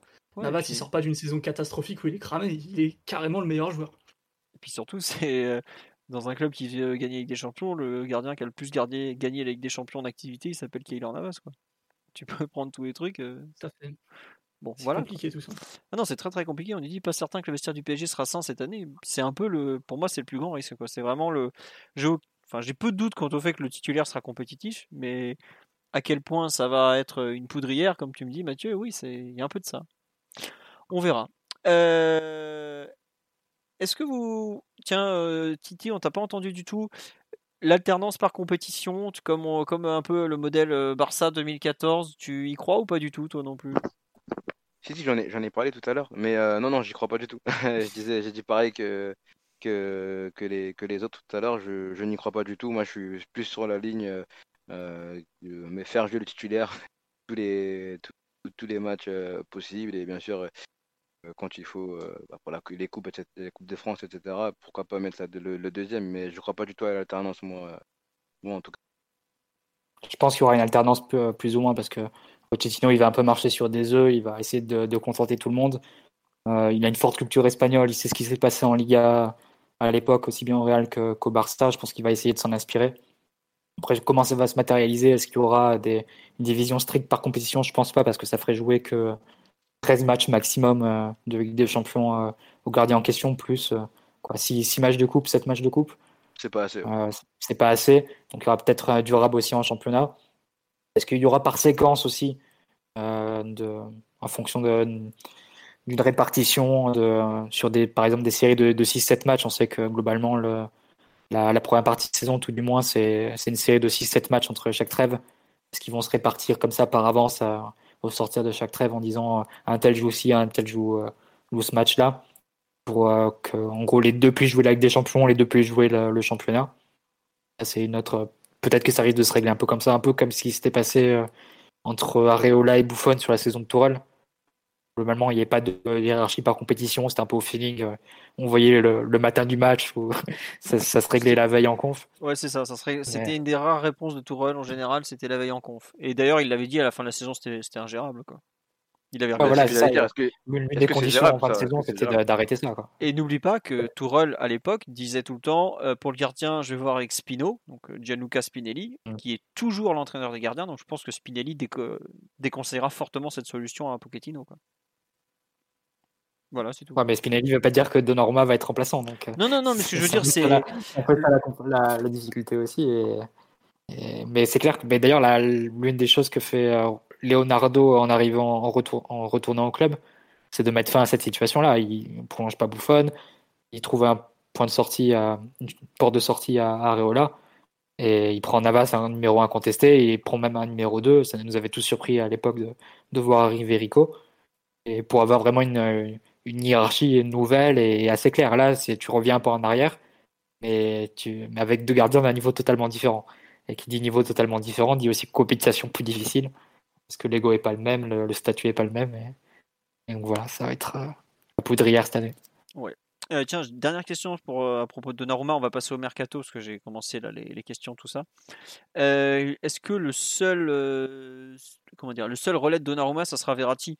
Je ne sais pas si ça sera le seul, mais en tout cas, effectivement, Verratti est celui qui connaît euh, le, le mieux Donnarumma à cet instant, puisque bah, c'est le seul hein, international italien. Alors, probablement que Icardi doit connaître un peu Donnarumma parce qu'ils se sont quand même beaucoup affrontés. Ah, il lui a mis 2-3 cartes. Bah, Il a il- paquet de buts. hein. Il en fait des cauchemars, il en fait des cauchemars, je pense, Didio. Ouais. non voilà, mais sinon oui, Donnarumma a pas non plus. Il a, bah, il a très peu joué, enfin pas très peu, mais il a jamais joué à la Ligue des Champions. Donnarumma, il a pas beaucoup croisé les autres joueurs du PSG quoi globalement. Donc euh, il va, dé- il va arriver dans un vestiaire qui ne le connaît pas, alors que le vestiaire connaît Keylor, euh, Navas en tout cas. Milan, Milan, une ville très prisée pour les footballeurs. Je pense qu'ils le connaissent très bien. D'accord, bon. Mais pas pour les bonnes raisons. Bon, on a fait le tour sur cette arrivée de Donnarumma. Ou vous voulez rajouter quelque chose quand même? Non? Non, Bon. c'est bon, c'est bon. Allez, donc on va quand même souhaiter la bienvenue à ce bon Gianluigi Donnarumma. On lui souhaite toute la réussite possible jusqu'en 2026 pour la prochaine prolongation où ça va mal se passer comme à chaque fois avec le Milan AC. Vous l'aurez écouté, entendu ici en premier. Bref. Euh, deux derniers points du podcast. On va faire un tour des rumeurs du moment. On va commenter un peu tout ce que vous nous donnez sur, le- sur les deux lives que j'ai sous les yeux. Euh, oui, sur le dernier point, non, c'est vrai que sur euh, Donnarumma, on nous parle de l'influence de Ramos, qui sera probablement pro Navas. Oui, on les a vus tomber bras dessus, bras dessous, et qui se sont retrouvés. Omar en a parlé tout à l'heure quand il a parlé du futur capitaine du PSG, qui sera forcément pro Navas. Voilà, c'était l'allusion qu'il avait faite que tout le monde n'avait pas saisi, ce qui n'était pas illogique. Euh, Mathieu, tu vas commencer parce qu'il faut qu'on parle du dénommé Joaquin Correa, donc qui est l'attaquant argentin de la Lazio de Rome qui va avoir 27 ans au mois d'août qui est annoncé régulièrement dans le viseur du PSG, qui est représenté par le même agent que Florenzi et Bonucci, qui est le dénommé Lucci ou Bucci, je sais jamais, je m'excuse d'écorcher son nom. Que veux-tu dire du dé... Lucci, voilà, le dénommé Tuku Korea ou Tuchu, je sais même pas comment on dit. Non, Tuku, Tuku. Tuku Korea. la province de Tucumán. D'accord. c'est son surnom comme tous ceux qui viennent de là-bas d'ailleurs. Mais euh, non, c'est. comme Juninho Pernambucano C'est un peu ça, ouais, mais comme Roberto Pereira, je sais pas si euh, vous vous souvenez de ce joueur qui jouait à la Juve, qui jouait à l'Udinese, euh, qui est revenu à l'Udinese aussi. C'était son surnom, c'est Tuku Pereira, son surnom. Bah, lui, c'est pareil, c'est Tuku Correa cette fois, parce qu'il vient de là-bas. Mais plus sérieusement, non, c'est. Moi, c'est un joueur, pour le coup, que j'avais découvert à l'époque avec Studiantes, parce qu'il y avait une, une, certaine hype à l'époque autour du, autour du joueur. Et du coup, bah, j'avais... Bon, c'est un peu la vie d'étudiant. Hein. J'ai regardé trois matchs. J'allais dire, euh, mais quelle phrase de hipster Moi, je l'ai vu quand il était étudiant avec mon bâté. Je, je, dis pas ça souvent, mais pour le coup, c'est vrai. je l'ai pas fait pour tous les joueurs, mais pour le coup, je l'avais fait. À l'époque, il jouait milieu gauche d'un 4-4-2. C'était à l'époque de Estudiantes de Pellegrino. Et il avait un peu ce style de, du joueur un peu à la Pastore, tu vois, mais un, un profil un peu plus ailier. C'est-à-dire un joueur longiligne, assez élégant, très facile techniquement, très à l'aise et qui passe les joueurs euh, assez facilement à contre 1 parce qu'il a une excellente technique, une bonne vitesse, une bonne capacité à éliminer. Et euh, en ayant une, bah voilà, une bonne agilité et capacité à se retrouver un peu dans une position euh, axiale et, proche du but. Donc c'est un peu comme ça qu'il a, a fait son trou, qu'il a rapidement, rapidement eu une bonne cote. Il est arrivé en Italie à, la Samp, où là, bon, c'est une époque où la Samp change, change pas mal d'entraîneurs. Il va, il va vivre plusieurs, plusieurs, plusieurs schémas et être transféré assez vite à, à, Séville. Ça, par j'ai complètement perdu sa trace à, Séville. Donc, euh, si des, gens sur le live sont spécialistes du, championnat espagnol et, et, l'ont vu à cette époque-là pour, pour, savoir un peu son évolution, euh, on est preneur. Là, je ne saurais pas trop dire comment ça s'est passé. Et après, il est, revenu à, il est revenu en Italie, il est allé à la Lazio. C'est là où il va être replacé à un nouveau poste. Euh, globalement dans une évolution de, l'équipe d'Inzaghi. À l'époque, commence à jouer la Lazio, c'était euh, un 3-5-2, mais avec Luis Alberto en soutien d'immobilier. Il y avait un milieu de plus. Tu avais euh, Lucas Leiva, enfin plutôt Biglia, avec Parolo et, Milinkovic-Savic. Et là, en fait, il y a un changement dans, l'équipe, c'est-à-dire que Luis Alberto passe au milieu et Correa devient le deuxième attaquant. Ça devient une équipe beaucoup de, de contre, Correa va être en soutien d'immobilier, mais surtout dans la capacité à conduire des contre-attaques, d'attaquer les grands espaces euh, où là tu te sers de sa technique, dans sa capacité à accélérer balle au pied, et aussi à trouver des, solutions ensuite pour, pour immobiliser en profondeur. Donc ça va être le relais un peu offensif de l'équipe, une équipe qui est très portée sur la transition comme, comme un Lazio. en même temps, par sa technique, par sa capacité aussi à, à créer du danger, à éliminer des joueurs, ça aide aussi la Lazio à, à passer un cran, à passer un cap sur, euh, sur attaque placée et à, à, faire de plus gros scores face à des petites équipes. Et c'est comme ça que notamment la, saison dernière, pas la saison qui vient de s'écouler, mais la saison d'avant, avant le confinement, la Lazio est limite en, course pour le Scudetto. Hein. C'est vraiment quelque chose qui se joue euh, euh, au point près face à, la Juve de Sarri. Et Correa, il a toute sa, toute sa place. Donc ouais, Titi me, chambre un peu en disant euh, dès qu'il y, a un grand joueur comme ça, longiligne et, technique, c'est vrai qu'il a pas mal de caractéristiques comme ça, un peu irrégulier, mais très fin techniquement, qui s'est éliminé en un contre un. Sud-américain, donc un peu ouais, bon dans les gros matchs, il marque, marque, très souvent face au Milan, il a marqué face à la Juve encore cette année, il a marqué face, au Bayern. Par contre, dans les, dans les matchs un peu, un peu pour du beurre, bah, c'est vrai que c'est pas le joueur qui va, qui va forcément se faire violence et qui va, et qui va être très en termes de stats et en termes d'apport euh, concret dans l'équipe euh, sur, le, la durée d'une saison. Donc, euh, on va dire que c'est peut-être un joueur plus par intermittence, par coup d'éclat. Mais je dirais quand même un joueur qui a, qui a un niveau technique hein, pour évoluer dans une équipe comme, comme le PSG. Par contre, dans le profil, ne correspond pas forcément à ce que tu chercherais euh, c'est pas un remplaçant. Dans les besoins en fond.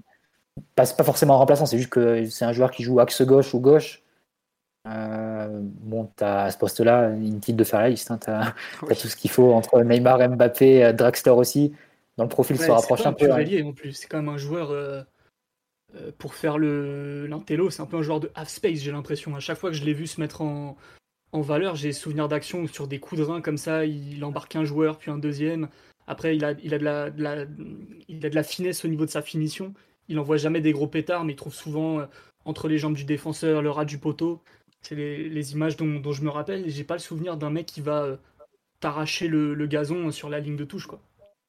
Ah non, c'est pas. Non, un non, Non, je dis juste, c'est pas un joueur de percussion euh, comme tu peux lier. C'est pas un ailier, quoi, clairement. Oui, c'est pas un ailier. Ouais. Bah, il, peut, jouer, mais. Il a parlé de joueur de transition, notamment. C'est un joueur de transition euh, pour porter la balle, pas forcément pour avaler les espaces, même si. je l'ai jamais vu trop rechigner à faire des appels en profondeur, mais c'est pas des appels euh, de 20 mètres, 15 mètres, 12 mètres. C'est vraiment des appels euh, courts et tranchants euh, à la limite du hors-jeu comme ça. C'est pas forcément le profil qui te manquait pour compléter ton, ton, attaque. quoi. Bah, c'est ce qu'on dit sur le live. Tu peux, comparer à Draxler avant sa conversion au milieu, si tu veux. Si tu veux ah, c'est un, peu, un peu plus comme ça. On nous dit c'est pas du tout un joueur de profondeur, par exemple. On en a très peu, mais c'est pas c'est pas du tout le cas, Correa. De profondeur pure, non. Par contre, il peut il peut attaquer à la limite du hors-jeu, ouais. Ça, il peut pas mal. encore une fois, je le répète, c'est sur 5-6 mètres, c'est un peu comme un numéro 9 en fait. Genre, je passe dans le dos du défenseur, je fais la diff, ensuite devant les buts, il est, il est bon. Mais oui, il va pas euh, partir de loin, faire une grande diagonale extérieure-intérieure et plonger dans le dos de la défense sur 20 mètres, ça c'est pas possible. Ah, c'est immobile qui est, c'est immobile qui est cherché dans ces situations-là à la, à la Lazio. Correa, c'est plus le joueur qui va faire la, liaison entre, entre la partie euh, Luis Alberto Milinkovic et la, et la partie euh, immobilier notamment sur les phases de transition. Donc c'est là où il est vraiment utile. Après, honnêtement, beaucoup de gens se sont emballés sur cette rumeur. Euh, globalement, on parle de Coréa, on, fait, on va peut-être faire 20 minutes sur Coréa. On pourrait prendre n'importe quel lié au hasard euh, de, de Serie A sur lequel personne n'a parlé, ça serait la même chose. Parce que une rumeur de Sport Italia ou de Sport Mediaset, ça, ça vaut ce que ça vaut. Et, euh, encore plus quand on te dit que c'est Sarabia plus 20 millions, enfin, les trucs totalement sans aucun sens. Et, sachant que Sarabia n'a pas forcément énormément d'intérêt à aller à Lazio euh, à, l'instant T. Donc, euh, je pense qu'il y a eu beaucoup d'emballements à ce sujet. Euh, peut-être ce qui était une suggestion et un profil qui n'envisageait pas le club est devenu d'un coup un, une, recrue imminente. Bon, c'est peut-être un, peu, un peu différent de ça. Et c'est vrai que sur le plan du profil, ça aurait pu être un bon joueur, je pense, pour, pour remplacer Draxler si tu l'avais pas, si tu l'avais pas prolongé. Et c'est pas un joueur pour, pour être le, la doublure de Di Maria comme ça comme on, supposerait de, du remplaçant de, de, Sarabia, si Sarabia devenait partir. Non, c'est sûr. Euh, en tout cas, moi, je l'ai jamais vu jouer à droite. Euh, je sais pas si ça a été le cas à Séville. D'ailleurs, ils ont dû jouer ensemble, Sarabia et Correa, à Séville. Bah ouais. Euh, il y en a un qui devait être sur le banc, c'était Correa. non, je crois qu'ils devaient jouer, ils devaient jouer ensemble. Je crois qu'il a pas mal joué à, à, Séville, Correa. Mais, mais à droite, je ne l'ai jamais vu jouer en tout cas. Donc, mais c'est clairement un profil en fait... gauche, axe gauche. Mais tu forcément un, joueur qui va déborder sur la sur l'extérieur si tu veux, qui va rentrer. Bah en fait, c'est marrant, c'est que quand tu le décris, quand tu le, vois un peu jouer, Correa, donc on parle de, cet éventuel échange avec Sarabia, tu as un peu l'impression du négatif de l'autre. C'est-à-dire que Sarabia est un joueur qui fait des stats, qui est pas super fin techniquement, même si bon, il a quand même des bases, euh, qui est capable de faire des appels en profondeur et tout ça, qui, sont pour le coup vraiment bons. C'est un peu tout ce que fait pas l'autre, quoi, en gros. Quoi. Et c'est pour ça que tu vas pas, tu vas remplacer l'un par l'autre au final. Euh, tu, ouais, tu vas perdre les buts de Sarabia parce que je veux pas être méchant, mais euh, Correa dans sa carrière, il a jamais mis plus de 10 buts en championnat. il marque pas beaucoup. C'est pas un joueur qui marque beaucoup. Voilà. Euh, si tu me dis c'est pas un joueur de, de petits matchs, bah, c'est con parce qu'en étant au PSG, autant dire que la Ligue des Champions, là, tu vas la commencer sur le banc de touche. Hein. Ah, c'est clair. Je trouve qu'il y a, enfin, en termes de profil, je veux pas être méchant, mais à part son agent, il a rien qui va, quoi. Enfin, c'est terrible ce que je dis, mais j'aime pas dire ça, mais s'il n'était pas représenté par Lucci, on n'en parlera même pas au PSG. Quoi. je, pense, que, tu, peux en parler au PSG pour son, pour son niveau technique. C'est un joueur qui peut s'intégrer au PSG. Clairement, quand on parle de Sarabia, moi j'ai des souvenirs en tête de, la, saison qui vient de, se passer. Globalement, il recevait un ballon entre les lignes, il n'arrivait pas à se tourner. C'est-à-dire qu'il le contrôlait, il le retouchait une deuxième fois, il le remettait en retrait. Ça, Correa, il se retourne dans ces situations-là. Ensuite, il enclenche. Parce qu'il a l'agilité, la, capacité à se tourner. Et voilà, comme tu as prolongé Draxler qui occupe un peu ce même, ce même rôle, mais du, côté opposé, et le côté donc occupe euh, Correa, c'est vrai que ça ferait pas beaucoup de sens d'empiler à, ce poste-là, c'est évident. Mais ce que je veux dire, c'est que techniquement, c'est pas, pas absurde de l'envisager dans une meilleure équipe que là-dessus. Il a les qualités techniques pour. Oui, il a la technique pour, mais après, au bout d'un moment, pour jouer au plus haut niveau, il faut savoir marquer, il faut, faut avoir des qualités peut-être un peu plus fortes que juste une certaine habileté technique. Draxler, là, par exemple, on voit qu'aujourd'hui, au PSG, c'est le 19e joueur. C'est tout. C'est Qu'est-ce que tu vas mettre 20 euh, millions plus Sarabia pour ce mec-là tu, tu, tu te demandes où t'es, quoi. Surtout en pleine pandémie. Et effectivement, c'est pas les mêmes partenaires que Sarabia, il, marque peut-être moins de buts, mais un attaquant qui a jamais mis plus de 10 buts en championnat dans une saison, c'est un attaquant qui n'a pas le sens du but. C'est comme ça. C'est, il a d'autres qualités. Sarabia scorait déjà beaucoup à Séville. Ouais, voilà. Sarabia, il a fait des. dernières saisons de Sarabia, même en relayeur, il marquait beaucoup. Ouais, voilà. au bout d'un moment, tu as des joueurs, ils, sont, ils sont plus ou moins habiles devant le but, ils savent se placer, ils savent marquer. Bah, lui, c'est pas son cas. Il a d'autres qualités. Il est quand même international argentin. il n'y a, pas d'instinct, surtout. Il met que des buts difficiles à mettre, entre guillemets. C'est-à-dire soit des, des frappes enroulées à l'entrée de la surface, soit en dribblant des joueurs, voire en dribblant le gardien. Il n'a pas un peu l'instinct du but de raccro à la Sarabia, qui pour le coup a aussi une très belle finition, mais c'est pas que, que de l'habileté au niveau du geste. Lui, il a aussi de l'instinct, il sait bien se placer, il sait suivre les coups, suivre les ballons qui traînent. Correa, j'ai pas l'impression que ce soit ce joueur-là, effectivement. D'ailleurs, euh, les stats euh, le prouvent, vu que Sarabia, avant de devenir euh, un demi-légume à cause du Covid, c'était quand même un joueur plutôt très très instinctif au niveau de, de, sa finition et de ses stats au global. Si vous voulez, pour comparer, la dernière saison de Sarabia à Séville, c'est 52 matchs, 23 buts, 17 passes décisives. Le jour où Correa fera ces stats-là, ça doit être ses stats cumulés à la Lazio depuis qu'il y joue. C'est pas tout à fait le, voilà c'est pas du tout les mêmes qualités quoi. Donc euh, bon. Même si on me rappelle sur live que Sarabia doit être licencié il faut le rappeler. Laisser ce pauvre Pablo en vacances déjà qu'il est blessé. Ah, si euh... tu fais la liste des clubs qui peuvent le prendre Sarabia euh, je mettrais peut-être une pièce sur le fait qu'il reste hein.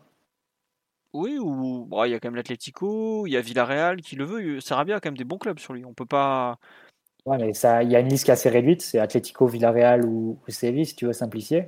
Le prix n'est pas, est pas donné, encore moins avec euh, son, son très bon euro. Bah. Euh, si l'Atlético fait Griezmann, si, enfin, tu vois, il y a, y a aussi des questions. Euh, je crois Villarreal a pris euh, Boulaïdia, de, a pris devant. Au poste d'ailier droit, ils ont Chokweze, qui est l'un de leurs meilleurs joueurs. Ils ont Gérard Moreno qui peut y, il, peut y jouer aussi. Il n'y a pas beaucoup de portes de sortie hein, pour Sarabia. Mais bon, euh, c'est vrai que c'est difficile malgré tout de l'imaginer là-dessus. Tu te demandes ce qu'il irait faire là-bas. Ah non, mais puis ça l'intéresse pas. Enfin, faut le savoir. Voilà, ça l'intéresse pas des joueurs. C'est pour ça que la, presse italienne, enfin les médias, certains médias italiens, à mon avis, ont été un peu euh, vite en besogne. Ouais, bon après, euh, quand tu que même Pedula t'a dit non, mais c'est loin d'être fait, tu sais que bon, c'est très très loin d'être fait à ce moment-là.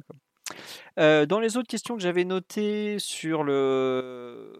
les questions mercato, on nous dit quel avenir pour les gardiens, tout ça, tout ça, tout ça. Bon, on va les faire dans l'ordre parce qu'il y en a quand même quelques-uns. Alors, euh, Sergio Rico, bah, pour l'instant, on a entendu parler de la piste de, du Besiktas en Turquie, mais bon, la presse turque, enfin, c'est la presse turque qui en parle, donc autant vous dire que prenez ça avec du recul. Hein.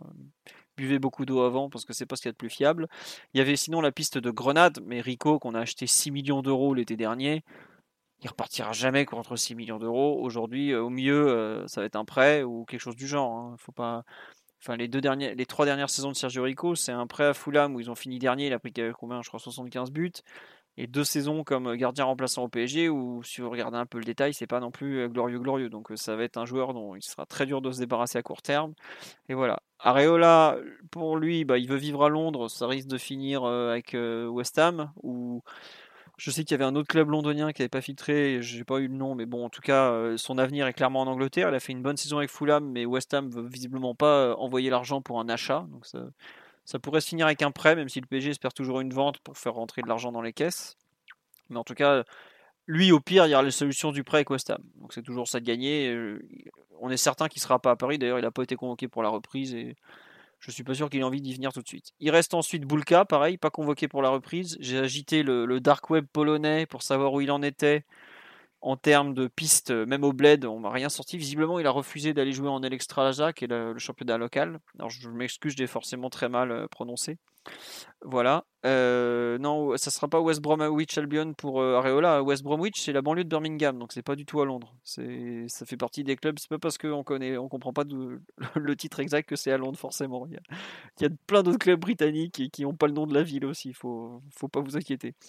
Je pense plutôt que Crystal Palace notamment était intéressé ou pas loin d'être intéressé par Areola, ce genre de, club. Voire euh, Tottenham, puisque ça parle de prendre un gardien cet été. Je serais pas surpris que ce soit un club, ce genre de club qui sont sur lui en tout cas.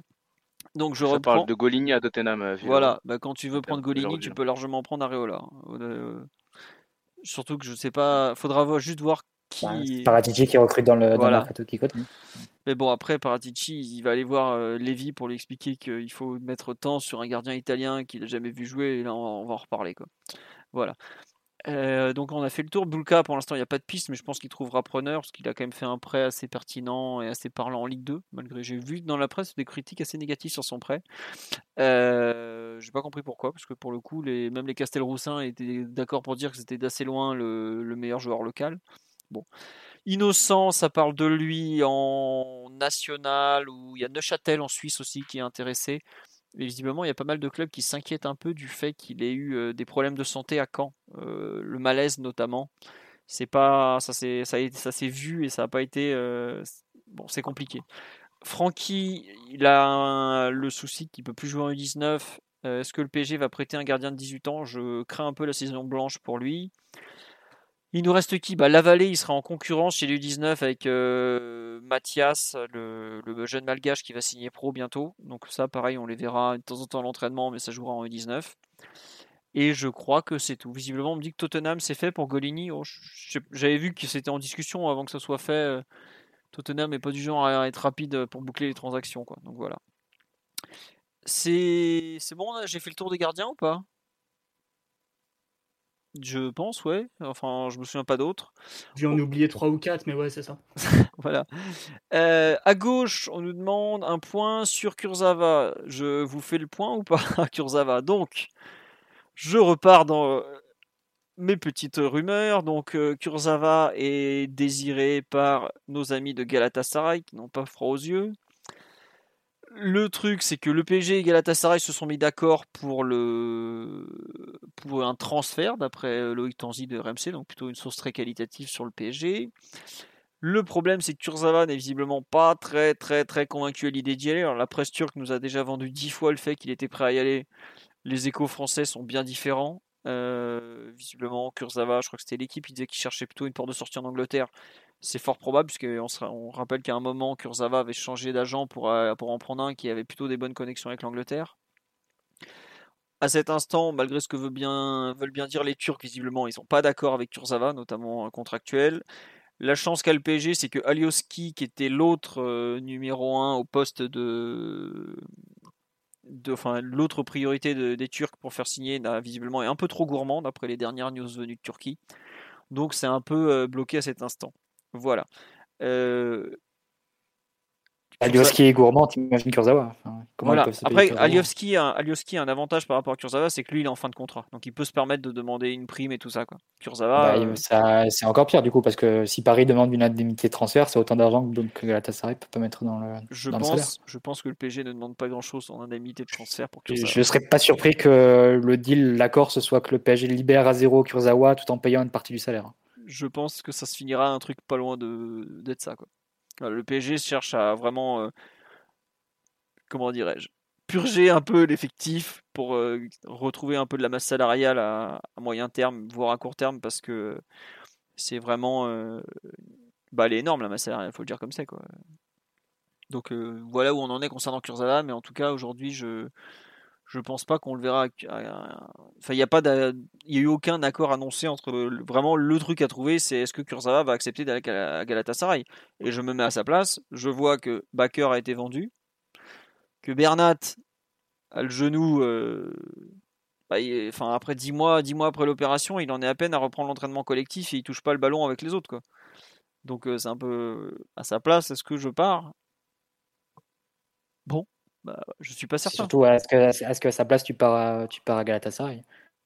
Dans un championnat où les salaires sont rarement payés, un salaire... Il faut y aller, là, vraiment, c'est important. Allez-y, monsieur. tu l'as souvent défendu pourtant Simon, mais là pour le coup ça va être à mon tour de, de le défendre. Enfin si je suis à sa place, je mets jamais les pieds. Hein. Enfin Istanbul j'y vais que pour les vacances. J'ai pas j'ai pas joué à Galatasaray dans une équipe infiniment inférieure au PSG avec un salaire largement inférieur, un salaire qui est même pas sûr de tomber à la fin du mois, euh, dans une ville qui est euh, certes très belle, mais bon tu fais pas non plus que du tourisme. Euh, globalement la, la, situation politique économique de la Turquie c'est pas la c'est pas la folie. Hein. C'est que tu te réveilles un, tu te réveilles un, un matin de un matin d'été, tu as un putsch et, et, tu sais pas ce qui se passe. Arrêtez sur euh, FaceTime le putsch, n'oublie pas. Donc euh, bah, honnêtement, est-ce que est-ce que si tu es à la place de Kurzawa, tu emmènes ta, ta famille, ta femme, ta, ta petite fille de 3-4 ans là-bas? Bon, c'est faut, faut le vouloir, il hein. faut être vraiment passionné par l'ambiance turque pour pour y aller, hein. surtout euh, et encore, même les, les stades sont, sont même pas pleins hein, en Turquie, donc tu profiterais même pas de cette ambiance-là. Donc, euh, honnêtement, si j'étais à sa place, je, resterais bien au chaud PSG. J'attendrais l'appel de la première ligue qui ne viendra évidemment pas. Parce qu'aujourd'hui, Kurzawa,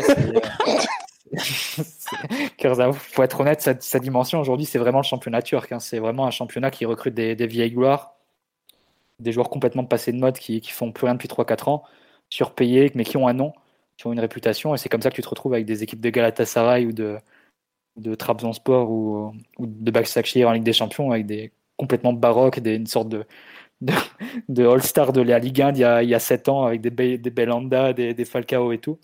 C'est euh, bon. Effectivement, Kurzawa il, il, correspond complètement à leur politique de recrutement depuis, depuis certaines années. Mais bon, est-ce que lui voudra, voudra céder à ça et voudra se lancer dans, dans ce, dans ce projet-là Enfin, moi, je trouve que ça, ça vaut pas la peine de l'insulter s'il si, y va pas. quoi. N'importe qui ferait ce choix-là. Bah, bah attends, hein. tu as le choix d'un côté, tu joues au PSG, au poste où il y a le plus de place.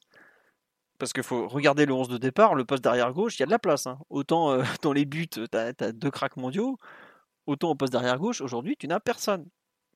Je me mets à sa place, mais évidemment que je reste et que j'y crois au fait de pouvoir, euh, pouvoir jouer même. Enfin, va falloir se rendre... Bon là, il revient de sa blessure à la cheville que, que Kimpembe lui a faite en, en mai dernier, mais euh, il a un boulevard pour, pour jouer le début de la saison. Qu'est-ce qu'il irait à se faire chier à aller à Galatasaray, comme tu dis, où il est même pas sûr d'être payé parce que bah globalement, on sait que la Turquie, les salaires, c'est un peu toujours euh, la grande aventure. Une monnaie qui a perdu les deux tiers de sa valeur en 5 ans. Enfin, ah bah là, non, mais attends, lui. Il est pour y aller en ce moment en Turquie. Hein. Ah, mais je pense que lui, il négocie un salaire en euros. Hein. Enfin, il, est, il est pas fou, quoi. Donc, Je crois qu'il y avait eu un, article d'Eurosport il y a quelques années, de pas quelques années, même l'an dernier, je crois, de Joanne Crochet, qui faisait des, les, les, témoignages de joueurs français partis en Turquie, comme Ricardo Fati et d'autres. Euh, et il racontait qu'ils n'avaient pas été payés pendant 9 mois. bon, c'est vrai que les joueurs, si tu signes à l'Inter, c'est à peu près pareil. Hein. Tu, sais que Suning ne va pas te payer pendant, pendant quelques mois. C'est un, mauvais, passage et une mauvaise période à passer. Mais en Turquie, tu sais que c'est monnaie courante et que ça va être, ça va être forcément le cas. Est-ce que tu veux vraiment y aller pour, pour ces raisons? Euh, Bon, c'est. Il me, montrerait un. Ce serait un vrai acte d'amour pour, euh, pour sa profession et pour le club stambouliote que, que d'aller là-bas. Parce que faut vraiment le vouloir. Bon. Vous avez compris que Mathieu partait pas en vacances en Turquie, donc. en, vacances, en vacances, c'est très bien, et pour y, vivre, euh, pour y vivre sa profession de footballeur avec sa famille et tout. Non, c'est sûr que. Enfin, surtout quitter Paris pour, pour, pour Galatasaray, c'est surtout ça la question. Mais surtout quitter le, le confort, le, le, contrat, parce qu'il a quand même signé pour 4 ans de plus il y a, il y a un ouais. an et quelques, c'est pas rien, quoi. Bon on verra. Et, et, et l'intérêt supérieur du PSG dans tout ça, parce que c'est bien beau que l'avocat de la famille Kurzawa s'est fait une plaidoirie totale. l'intérêt du PSG ne se pose même pas. On a accepté, on, on s'est mis d'accord en 3 heures avec Galatasaray. on a pas. Je, pense qu'il faut aller garer la... salaire à tous les coups faut, il faut garer la Ferrari sur le Bosphore. Hein. Là, clairement, il faut, il faut s'en aller parce que, en effet, il euh, y, y, a un boulevard pour jouer, mais dès qu'il va falloir jouer, enfin, on est en face d'un garçon qui mentalement sera pas apte et demandera lui-même à ne pas exercer son métier. Non, il, il a fait deux fois l'an dernier. Voilà, deux fois. C'est voilà, je pense que clairement dans un environnement euh, qui va être encore plus concurrentiel, Sergio Ramos, il va pas comprendre qu'un mec accepte pas de jouer. Donc je je veux pas qu'il ait cette vision d'horreur. Donc, il faut que Kurzawa s'en aille. C'est nécessaire pour lui. Euh, bon, après, je, je, souscris tout à fait les propos sur le non-paiement des salaires en, en Turquie. Hein. C'est vrai que c'est. Comment dire Passons. J'ai deux, trois exemples qui me viennent en tête. Donc, euh, c'est sûr que là-dessus, euh, la régularité, la fiche de paye, c'est pas un truc. que Et on embrasse tous les cousins d'Omar. Exactement, exactement. Mais par contre, pour l'intérêt du, du, PSG, il faut pas que Kurzawa fasse le calcul de je reste au PSG parce que je suis bien, je suis payé, je suis au chaud, euh, il y a des équipements Jordan. Non, il faut qu'il aille faire son métier ailleurs. Euh, je lance un appel à Patrick Vira, qui est en responsabilité à Crystal Palace, pour récupérer Levin, qui était un joueur prometteur, ultra prometteur, et qui, je pense, a les compétences pour euh, occuper le, le flanc gauche de Crystal Palace. Van Arnold, qu'il faut remplacer à Crystal Palace, non? Oui, exactement. Qui va un très bon joueur en plus. Qui va peut-être signer à Galatasaray, justement. D'ailleurs, ils l'ont mis, euh, ils mis en attente pour pouvoir faire Kurzawa et Yoski, c'est dire que c'est dire d'où il part dans hiérarchie, pauvre Van Arnold. Mais... Ouais. Euh, non, tiens, donc oui, le grand nom pour remplacer Kurzawa, qu'on qui on, souhaite une belle fin de carrière euh, sur les bords du Bosphore, comme dirait Mathieu, euh, ou plutôt Omar, euh, c'est celui de Théo Hernandez. Oui, c'est sûr que c'est le nom que les de la direction parisienne voudrait faire venir. beaucoup plus que Robin Gozens, qui est une piste qui a tout le monde sait que les, latéraux de l'Atalanta, faut se méfier, ou même les joueurs de l'Atalanta, faut se méfier. Euh, Leonardo connaît assez bien le calcio pour, euh, je pense, ne pas se faire avoir. Mais donc oui, Théo Hernandez, mais par contre Théo Hernandez, c'est un joueur qui coûte cher. C'est pas compliqué. On a acheté le latéral droit de l'Inter Milan, nommé Ashraf Hakimi, qui a pas mis longtemps à malheureusement être indisponible, pour 60 millions d'euros, plus allez 10, 11 de bonus, on sait pas exactement, on saura jamais globalement. Le Milan AC, il considère que Théo Hernandez est l'égal de Ashraf Hakimi. Ils veulent la même chose et je me mets à leur place, bah, c'est normal. Voilà. Donc, euh, je ne sais pas, Mathieu, Omar, euh, Simon, Titi, ce que vous en pensez de cette rumeur euh, Théo, le profit du joueur, le montant, tout ça, tout ça, je, vous laisse en parler. Mais moi, en tout cas, quand le Milan AC veuille le prix de Hakimi, ça me choque pas du tout, par exemple. peut-être pas, il a peut-être moi, je suis choqué. la même dimension, mais ça coûte cher. Ah, ça, ça coûte cher. Et le joueur, t'en penses quoi de, Théo? Évidemment, t'es pour. C'est un... J'aime bien Théo. Je pense qu'il est. C'est un joueur qui a un gaz absolument monstrueux sur le côté, qui a énormément de personnalité, qui a un peu un côté euh, tête brûlée euh, que j'aime bien, même si parfois, et je vais être dur, ça manque un tout petit peu de finesse. Mais il est quand même euh, ultra présent, ultra décisif. Alors défensivement, il y a deux trois choses à améliorer, deux trois choses qu'il comprend pas toujours ou, ou qu'il fait pas très bien. Mais mais clairement, c'est euh, à, l'heure d'aujourd'hui, c'est un latéral d'envergure au niveau européen, ça oui. Après avoir été un, espoir plus ou moins prometteur au, Real Madrid, en tout cas, euh, euh, si on veut du, de l'exubérance physique sur le côté, c'est vrai qu'avoir d'un côté Hakimi, de l'autre Hernandez, je pense que là, en termes de VMA, de tout ce que tu veux, t'es paré pour, t'es paré pour Verdun. Ouais, puis euh, non, il y a, Mathieu a raison, c'est que Théo Hernandez, il a un, pour un latéral, il a un sens du but qui est, qui est incroyable aussi. enfin, il est lui devant les Absolument, il... il... marque, euh, il marque beaucoup, mais il prendra la succession de, de Bernat dans ce, dans ce domaine. Quoi. Hmm. Tous les buts, euh, tous les, tous les ballons qui arrivent comme ça en entrée de surface sur des centres venus de l'opposé, il l'a souvent pour, pour mettre sa demi-volée. Sur coup de pied arrêté aussi, il a, il a une taille qui lui permet de, de marquer quelques buts ou du moins d'être présent sur, les, sur ces phases de jeu-là. Il a dû s'inspirer de Kurzawa quand, à l'époque, quoi, vers 2014, 2015, 2016. Je pense, je pense que Levin a marqué Théo. C'est vrai que c'était une des qualités de Kurzawa qu'on voit plus du tout. D'ailleurs, je, crois qu'il est même plus utilisé comme joueur euh, qui rentre dans la surface pour, euh, pour mettre des têtes. À l'époque, c'était un, récepteur privilégié de d'Unai Emery hein, sur, euh, sur les phases de, sur les phases arrêtées. et à Monaco aussi, il a, il a, marqué pas mal parce qu'il a une bonne détente et, une certaine taille. Et Théo, enfin, son sens du but, ça, l'une de ses caractéristiques. La deuxième, c'est sa capacité à gagner des mètres balle au pied. C'est un joueur qui a, bah, qui a un moteur en fait et euh, qui avance, qui avance, qui avance, qui est virtuellement inarrêtable. En tout cas, en Italie, ça donne cette impression-là. C'est vrai qu'il ne rencontre pas forcément les joueurs les plus physiques du continent, mais euh, la différence, elle est, très palpable. Et elle était déjà en Espagne. Là encore, c'est un championnat peut-être qui, qui permet de, par contraste de, de, se mettre encore plus en valeur au niveau, de, au niveau physique. Et quand il remonte le, terrain de balle au pied, c'est très très difficile de l'arrêter. Il, fait des, il est capable de percer des lignes euh, quasiment sans opposition, sans être, sans être freiné. Donc, euh, non, c'est un, un, latéral qui, pour, pour des qualités qui tapent autant à l'œil, qui vaut fatalement très très cher. Donc, euh, sais pas si une opération comme ça pour, sortir du Milan est faisable cet été. Peut-être que lui est attirable par la, par l'argent euh, parce qu'il touche un, petit salaire à Milan et, l'équipe de France Il y a toujours la question, de, il y a toujours la question de l'exposition en équipe de France. Il faudra voir la liste de Deschamps. Elle est mi-août la prochaine. Je sais pas si. Est-ce que ça laisse une fenêtre après s'il n'est pas dedans pour, pour négocier? Je sais pas.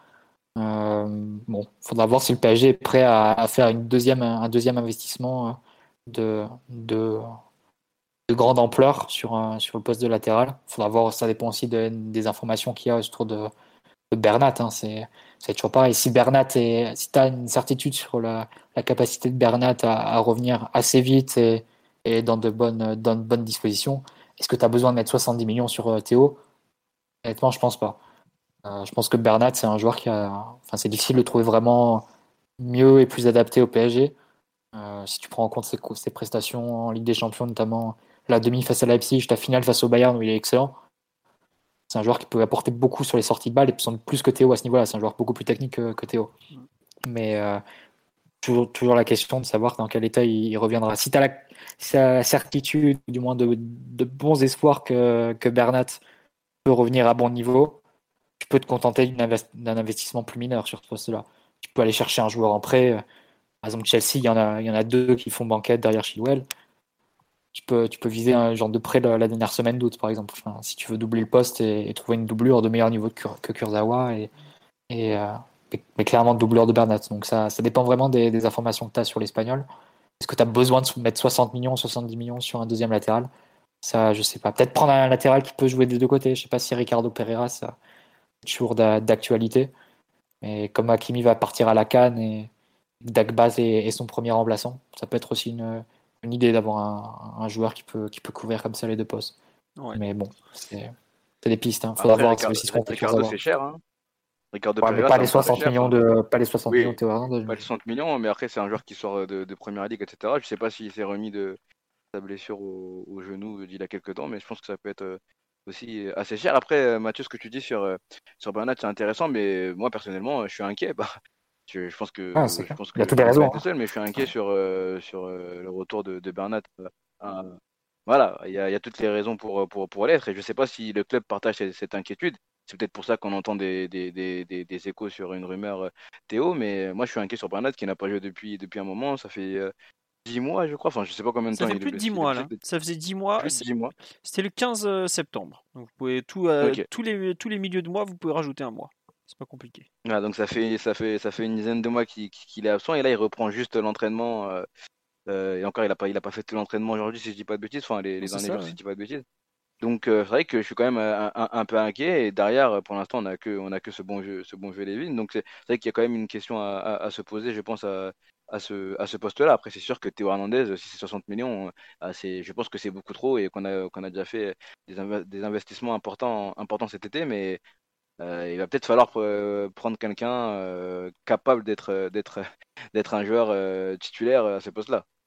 Si Bernat ne revient pas à, un, niveau, un niveau acceptable.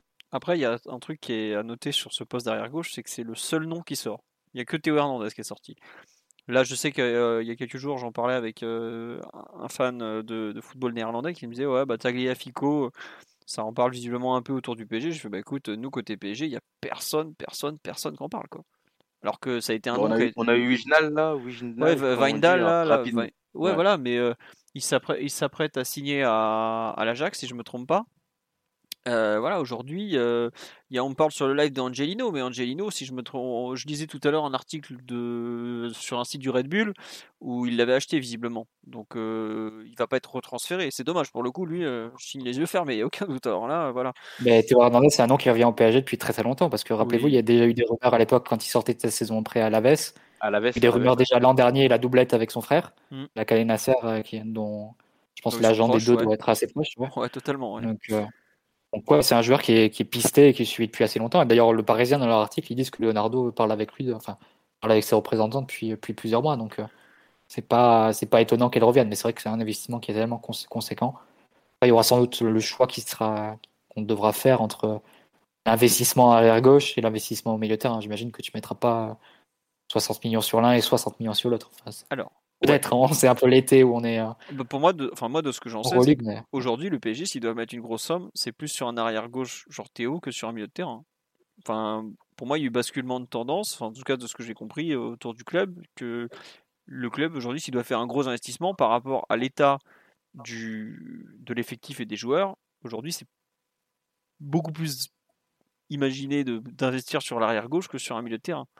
Après, c'est une vraie euh, info, enfin, c'est une vraie, une vraie question parce que forcément, tu te dis que les... tu pourras pas faire les deux en fait. Tu pas faire Pogba et Théo Hernandez. Hein, à moins d'avoir un, un, transfert miracle sorti de nulle part, mais je suis d'accord avec toi. Ah, ça se trouve après, on est, enfin, on est un peu nos limites et tout, c'est toujours possible, mais sur le papier, ça paraîtrait quand même un peu gros et j'imagine déjà les réactions euh, dans toute l'Europe si tu fais un truc pareil. Ouais, juste sur live, il y a deux noms qui ont été cités. On me parle de Nuno Mendes, qui est la petite sensation du Sporting Lisbonne, euh, Sporting Portugal, excusez-moi, fan du Sporting. Euh, c'est ah bah je veux pas. Déjà que j'ai Mathieu à toute la Turquie aux trousses, je voudrais pas avoir moi les fans du Sporting aux miennes. Hein. Euh, non, Nuno Mendes qui est un excellent joueur. Le PSG fait partie des, clubs, tous les clubs de, tous les gros clubs d'Europe surveillent Nuno Mendes, mais ça coûte très très très très cher. Nuno Mendes, c'est un transfert à 40 millions d'euros minimum, donc c'est pas à ce prix-là. Tu essayes plutôt d'aller chercher carrément Théo Hernandez où tu plus forcément beaucoup d'écart. Ensuite, j'ai vu aujourd'hui que Nuno Mendes, City était très chaud dessus. Euh, après que j'ai vu ça aujourd'hui. Voilà. Et tu vois, il y a euh, c'est possible, City qui soit chaud. Bah, enfin, vu l'état de Benjamin Mendy, c'est même assez probable. Et que sur live, il y a un fan du Sporting qui me dit euh, Nuno Mendes faut payer 70 millions de clauses libératoires. Oui, c'est normal qu'il demande ça. C'est un de leurs meilleurs joueurs, c'est un, un jeune crack et tout ça. Donc voilà. Et on me parle de Robin Gosens. J'ai dit pourquoi il faut pas prendre les joueurs de l'Atalanta Bergame? On va dire qu'il y a un long historique de joueurs qui échouent en sortant du moule de, de Bergame des joueurs très vitaminés, on dira, sous les couleurs de l'Atalanta, qui ont plus de mal à, faire les mêmes. Dit, ils ont marché sur l'euro. Hein. Eh, c'est ça, exactement. L'euro porte un peu le coup à cette, théorie. tu, prends des vitamines, ça dure jusqu'au mois de juin, hein, c'est bon, il n'y a pas de souci. Non, plus sérieusement, euh, il y a eu pas mal de joueurs. Les trois meilleurs arrière-gauche de l'euro, c'est Mele, Spinazzola et Gozens. Les trois sont passés où on jouait à l'Atalanta. Voilà. Non, mais en gros, euh, Robin Gosens, ça a été euh, trois mots dans Calcio Mercato, euh, juste après son super match contre l'Allemagne, où d'un coup il était, monté en flèche. voilà, aujourd'hui il n'y a pas trop de rumeurs autour de Robin Gosens, et lui pour le coup c'est pas du tout un joueur de défense à 4. Hein. Sachant que le PG a l'air d'être parti là-dessus, voilà. Euh, et on nous dit pourquoi il n'y a pas de rumeur. Guerrero, bah Guerrero aujourd'hui il n'est pas du tout sur le marché, il est très très content à Dortmund, même s'il a de mémoire il a ce, il, contrat jusqu'en 2023 Guerrero. Donc bon, voilà pourquoi j'en ai ai pas parlé. Pareil euh, Hassan Kamara de Nice, non c'est bon, euh, y a des bon. On va, on, va abandonner l'idée. Mawassa, qui est, pour être numéro 2 au poste d'arrière gauche, je sais que Mawassa avait été une piste il y a un an et quelques, mais c'est plus tout d'actualité à cet instant, visiblement. Donc euh, voilà. Mais par contre. La qui est sur Mawassa, si je dis pas Ouais, et Mawassa risque de partir parce que ouais, Rennes vient de signer, va, va ou vient de signer un arrière gauche avec euh, Truffer et, et les recrues. Donc euh, Mawassa, on sait que ça va partir bientôt. Ils ont signé Melling, je crois. De, oui, voilà, c'est Nîmes. Là. Ils ont signé Melling de Nîmes que, que les Nîmois regrettent de voir partir, mais bon, c'est comme ça. on nous dit Mitchell Baker à 10 millions d'euros, arnaque, escroquerie ou, ou braquage? Qui, veut en parler du départ de, Mitch le Magnifique contre donc 7 millions plus 3 millions d'euros de bonus Et pour Omar. Je crois qu'Omar euh, est, totalement ravi, mais bon. Bah, mais bravo pour cette opération, hein. vraiment. Euh, moi, je suis, je suis content pour lui, déjà, dans un, dans un premier temps, parce qu'il va avoir, euh, je pense, un rôle un peu plus majeur et il va avoir la chance de voir Moussa Diaby tous les jours à l'entraînement, ce qui est un sacré privilège. Mais plus sérieusement, euh, beau rebond pour ce jeune.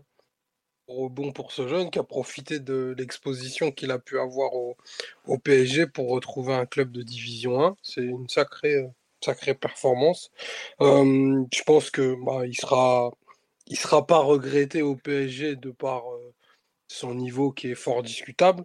Mais par contre, euh, je pense qu'il est quand même à ériger en exemple d'un joueur qui était au fin fond de la cave, qui a le niveau du fin fond de la cave, mais qui a quand même réussi à gratter euh, plus d'une trentaine de matchs. 45, matchs. Ce qui est colossal, mais vraiment, j'aurais même pas parié un pépin de raisin là-dessus, euh, sur le fait qu'il puisse jouer 45 matchs au PSG. Donc voilà, je, je, je vais pas le tailler parce que j'essaye de m'y refuser, même si pour Backer c'est dur. Mais voilà, bon vent, bon vent à Leverkusen. Il y a, des, il y a des joueurs super intéressants en plus là-bas. Donc, ce jeune est fiable il échappe physiquement. Il a quand même été, il a été presque, je sais même pas s'il a été beaucoup blessé. Enfin, j'ai même Il pas a jamais été blessé. d'une- Ouais. Bon, après, de- de- bien, de bien jouer au foot, c'est mieux quand même. hein. ouais, c'est mieux, mais non, mais c'est c'est ce qui nous a permis de, de, de, de l'exposer parce qu'on a eu beaucoup de, pro- de pépins à ce poste-là avec Bernat qui s'est blessé, Kurzawa qui a eu des problèmes où il, a, il refusait de jouer par moment parce qu'il n'était pas en confiance. Donc, ça nous a, ça nous a permis de, de l'exposer et de, de- d'en tirer une belle petite somme. Et après, j'aimerais aussi euh, lui tirer un coup de chapeau parce qu'il a, il a toujours priorisé le, le jeu et le temps de jeu. Il a toujours dit qu'il voulait jouer, qu'il voulait avoir un, un projet euh, autour de lui. Il, ça- il a senti que ça n'allait pas être le cas au PSG. Donc, euh, je pense qu'il n'a pas fait de, de vagues et qu'il a peut-être pas demandé à partir, mais qu'il a été euh, à l'écoute des offres dir- directement avec son, avec son agent. Donc, euh, tant mieux parce qu'on a des, des, on a des joueurs au club qui ne priorisent pas le temps de jeu et qui priorisent autre chose et qui sont très très durs à vendre. Donc, euh, lui, ça, ça s'est fait de, plus- de, de façon plus facile. Après, c'est vrai qu'il n'a pas le même salaire que certains. Ouais, non, il a voilà, ça. salaire, ouais. Il est vendable. Ouais. Il sort d'une saison, il a beaucoup joué, il est jeune, il n'a pas un gros salaire, euh, il a une marge de progression forcément vu, euh, vu son âge. Euh, physiquement, il est fiable. Enfin, tu as toutes les raisons qui en- pour, pour en faire un joueur qui, qui va trouver un acquéreur sur le marché. Si Mm, tu parles ensuite de, de Kerrer ou de Kurzawa, tu parles, enfin, à un moment, les, les clubs, ils ont des yeux, ils regardent aussi les matchs. On parle de joueurs qui sont, qui sont blessés continuellement depuis 2-3 ans, qui n'ont pas fait de, matchs, de bons matchs d'affilée depuis 2-3 ans, voire plus pour, pour Kurzawa, qui sont très fragiles physiquement, qui mentalement aussi ont, du mal. Tu te dis, euh, euh, en Ligue 1, tu peux trouver 10, 10 joueurs meilleurs à leur poste. Euh, bon, c'est très compliqué de trouver un acquéreur, surtout avec leur, contrat et, le, salaire qu'ils ont à, Paris. C'est ça qui les rend invendables. À un moment, on peut peut pas dire toute la, saison que Kurzawa et Eker sont, des mauvais joueurs qui sont nuls, etc. Et être surpris que plus personne les veuille trois mois plus tard quand, quand le mercato commence. Ça, c'est à un moment, c'est la logique du, du marché et ils ont trop de caractéristiques qui les rendent incertains ou, euh, ou euh, pas du tout euh, attirables, attirants plutôt par, pour, les, pour les clubs acheteurs. Et Kurzawa, c'est déjà un sacré miracle qu'il y ait un Galatasaray sur lui parce que si tu dois attendre l'offre d'un des premiers cinq championnats, c'est Bah, il viendra pas. Non, mais il faut le dire comme ça, Bah, il viendra pas. il faudra que son agent fasse un très bon travail. hein. Non, mais pour qu'il y ait une offre dans des cinq plus grands championnats, il faudrait que tu aies un club donc, qui se dise j'ai les moyens de payer le salaire d'un joueur du PSG. Les seuls qui peuvent, c'est les Anglais, parce que eux, pour le coup, ils ont l'argent et ils en ont quand même beaucoup moins cette année que d'habitude, puisqu'ils ont joué à huis clos toute la saison et que ça se voit dans les comptes. Et même eux, ils en veulent pas de Kurzawa. Et même je suis Kurzawa quand il va. Ça va être qui qui va venir le chercher? Ça va être genre les, Watford là qui, qui vient de monter, les Brighton, ce genre de. Enfin Brighton, je sais même pas s'ils sont pas descendus d'ailleurs. Mais bref, vous voyez ce que je veux dire.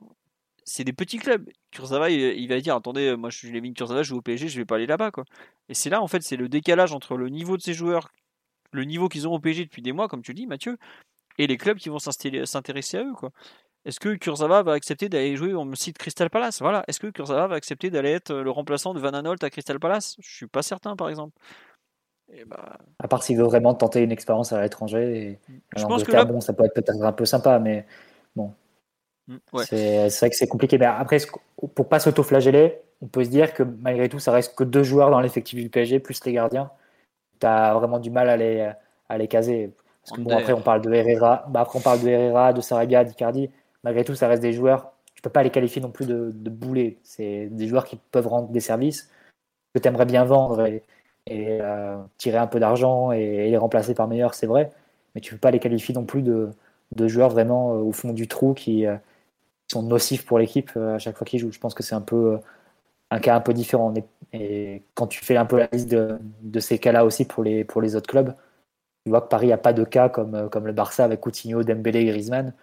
Euh, des joueurs qui ont été payés plus de 100 millions d'euros et qui Pjanic aussi euh, 60 millions et dont ils savent pas du tout quoi faire et qu'ils n'arrivent pas du tout à recaser ça par chance on n'a pas ce type de, de cas au PSG pas euh, encore. c'est que Kerrer et Kurzawa bon Kerrer s'il reste au club euh, il va jouer combien de matchs l'an prochain? C'est ouais, troisième dans la hiérarchie des, arrières droits et des arrières droits et cinquième dans la hiérarchie des arrières centraux. On va le voir déjà beaucoup moins que, l'an dernier ou la saison d'avant. Donc euh, s'il fait, le choix de rester bah tant pis mais euh, il jouera 20 matchs voilà c'est pas Tiens, juste un truc, en cours de podcast, on a parlé de Golini, bah, ça y est, il est prêté donc à Tottenham. Donc Tottenham ne cherche plus de gardien comme c'était euh, le cas jusque-là.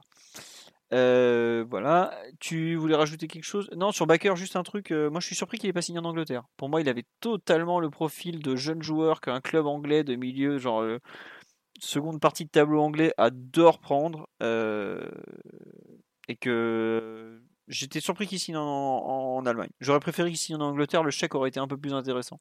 Je pensais que c'était un joueur qui partirait à plus de 10 millions d'euros euh, avant bonus. Mais le Covid et les finances des clubs sont, ça donne ça quoi. Parce que je suis persuadé qu'il y a un an ou deux, euh, il partait à 12 voire 15 sans aucun problème. Voilà, c'est tout, juste ça. Euh, on nous dit sur live, est-ce que Van, Van Aanholt est libre? Est-ce que ce serait pas mal pour faire la doublure de Bernat?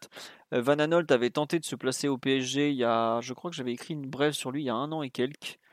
Euh, mais ça s'est jamais confirmé et je pense pas aujourd'hui que le PSG est intéressé par un joueur pareil qui en plus n'est même pas formé en France donc il va prendre une place de, dans les quotas UEFA. Voilà. On me dit sur le live on aurait dû signer Ait Nouri pour épauler Bernat. Lui pour le coup ça aurait été effectivement une bonne signature mais Wolverhampton a levé l'option d'achat qui était dans le prêt qui était pratiquement obligatoire donc euh, ils vont pas euh, nous filer un joueur à 18 millions d'euros euh, comme ça sans, sans raison. Euh, Est-ce que vous voulez faire un point sur la rumeur autour de Jordan Henderson qui a été euh, donc aujourd'hui annoncé par The Athletic et le Daily Mail dans le viseur du PSG Qu'est-ce que vous en pensez en vitesse? Qui veut se lancer? Hmm, c'est assez improbable quand même. Hmm.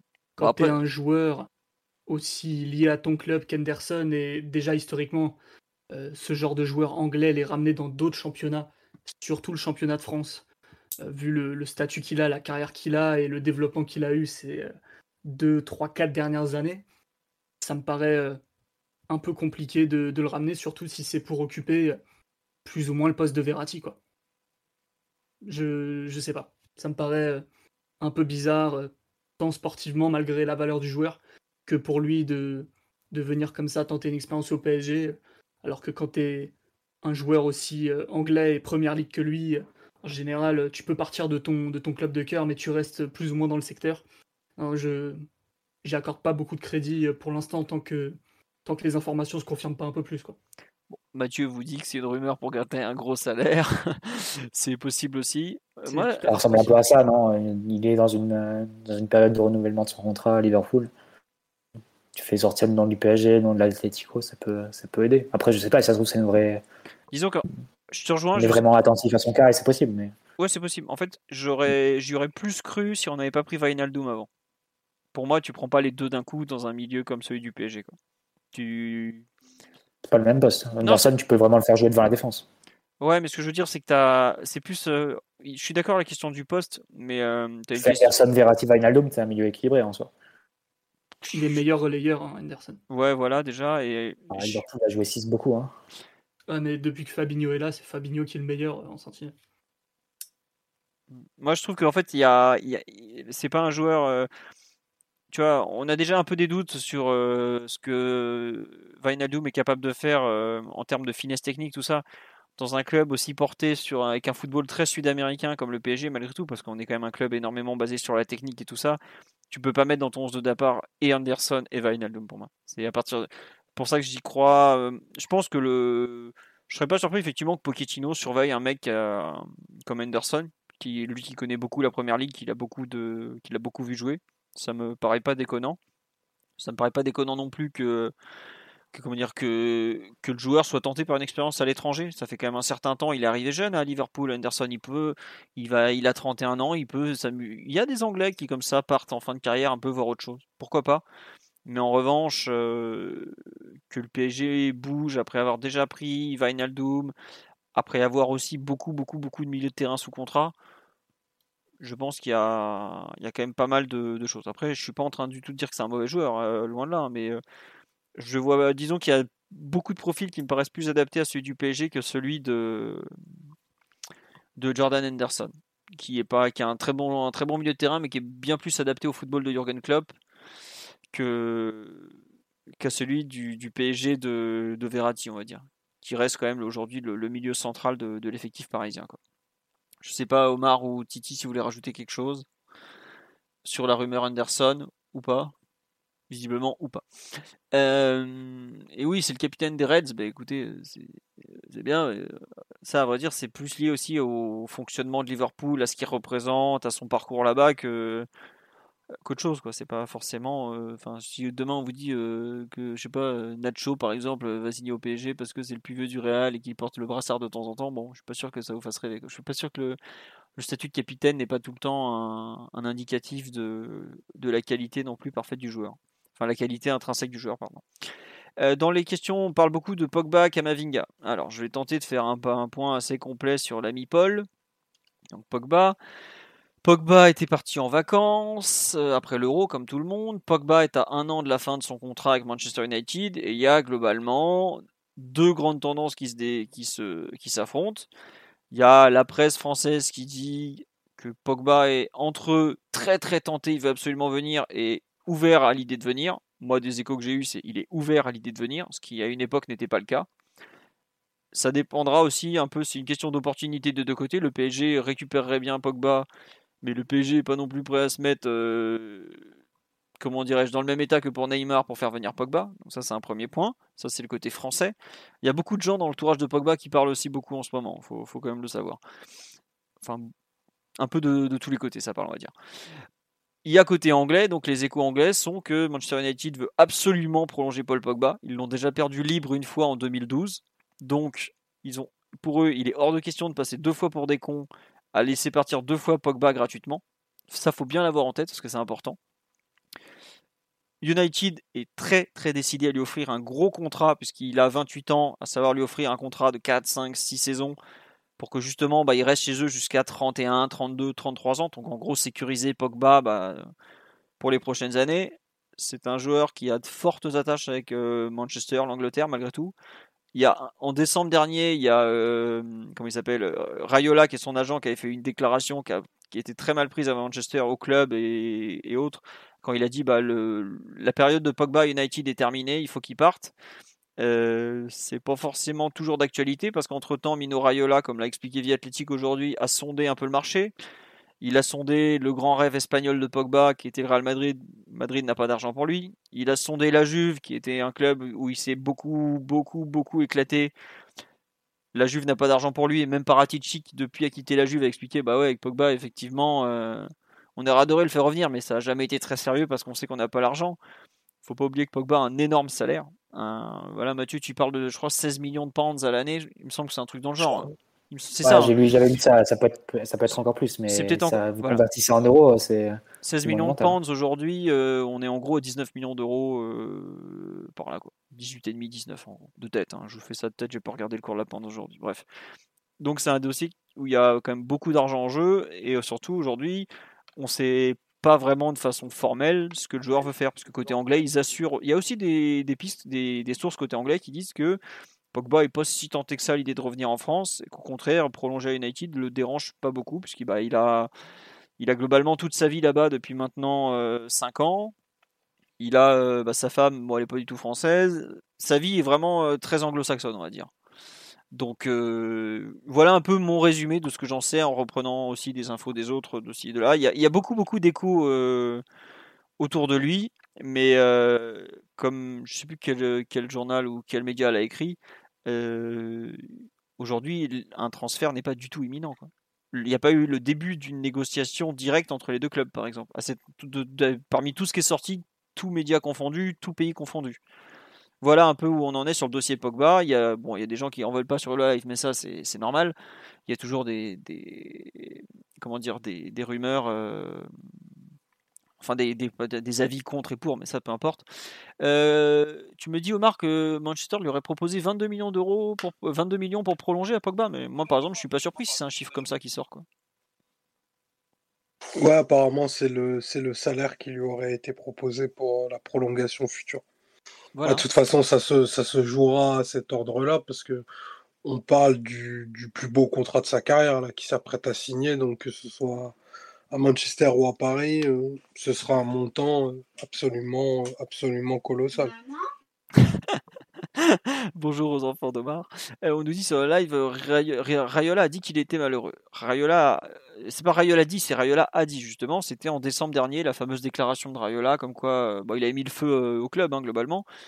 Mais comme je l'ai expliqué, euh, les pistes pour Rayola, pour faire sortir Pogba, il y en a aujourd'hui. Pogba réalise qu'il y a à peu près un seul club qui peut le faire quitter Manchester en termes de, transfert, c'est le PSG. Le Real n'a ni les moyens ni la volonté, la Juve n'a pas du tout les moyens. Et donc en fait, c'est un peu est-ce que je reste à Manchester ou est-ce que je prends la porte qui s'ouvre et je vais à Paris? Mais je le redis, le- la- peut aussi le faire arriver euh, libre l'été prochain et pour aller au Real. il y a cette être une- possibilité aussi. C'est une stratégie. Hein. Voilà. C'est que Raiola est capable de faire partir ses joueurs à zéro. Il en est capable, il l'a déjà fait. Je suis pas certain s'il veut se placer bien avec United à moyen terme que ça l'intéresse, euh, que ça soit une bonne chose une pour lui. belle commission aussi s'il fait ça. C'est sûr, mais bon. Voilà en gros euh, où on en est dans le dossier euh, Pogba. Je sais pas Mathieu ce que t'en penses, toi qui l'as beaucoup connu à la Juve. Ah, c'est une opération euh, super compliquée sur le papier, a priori, pour les coups.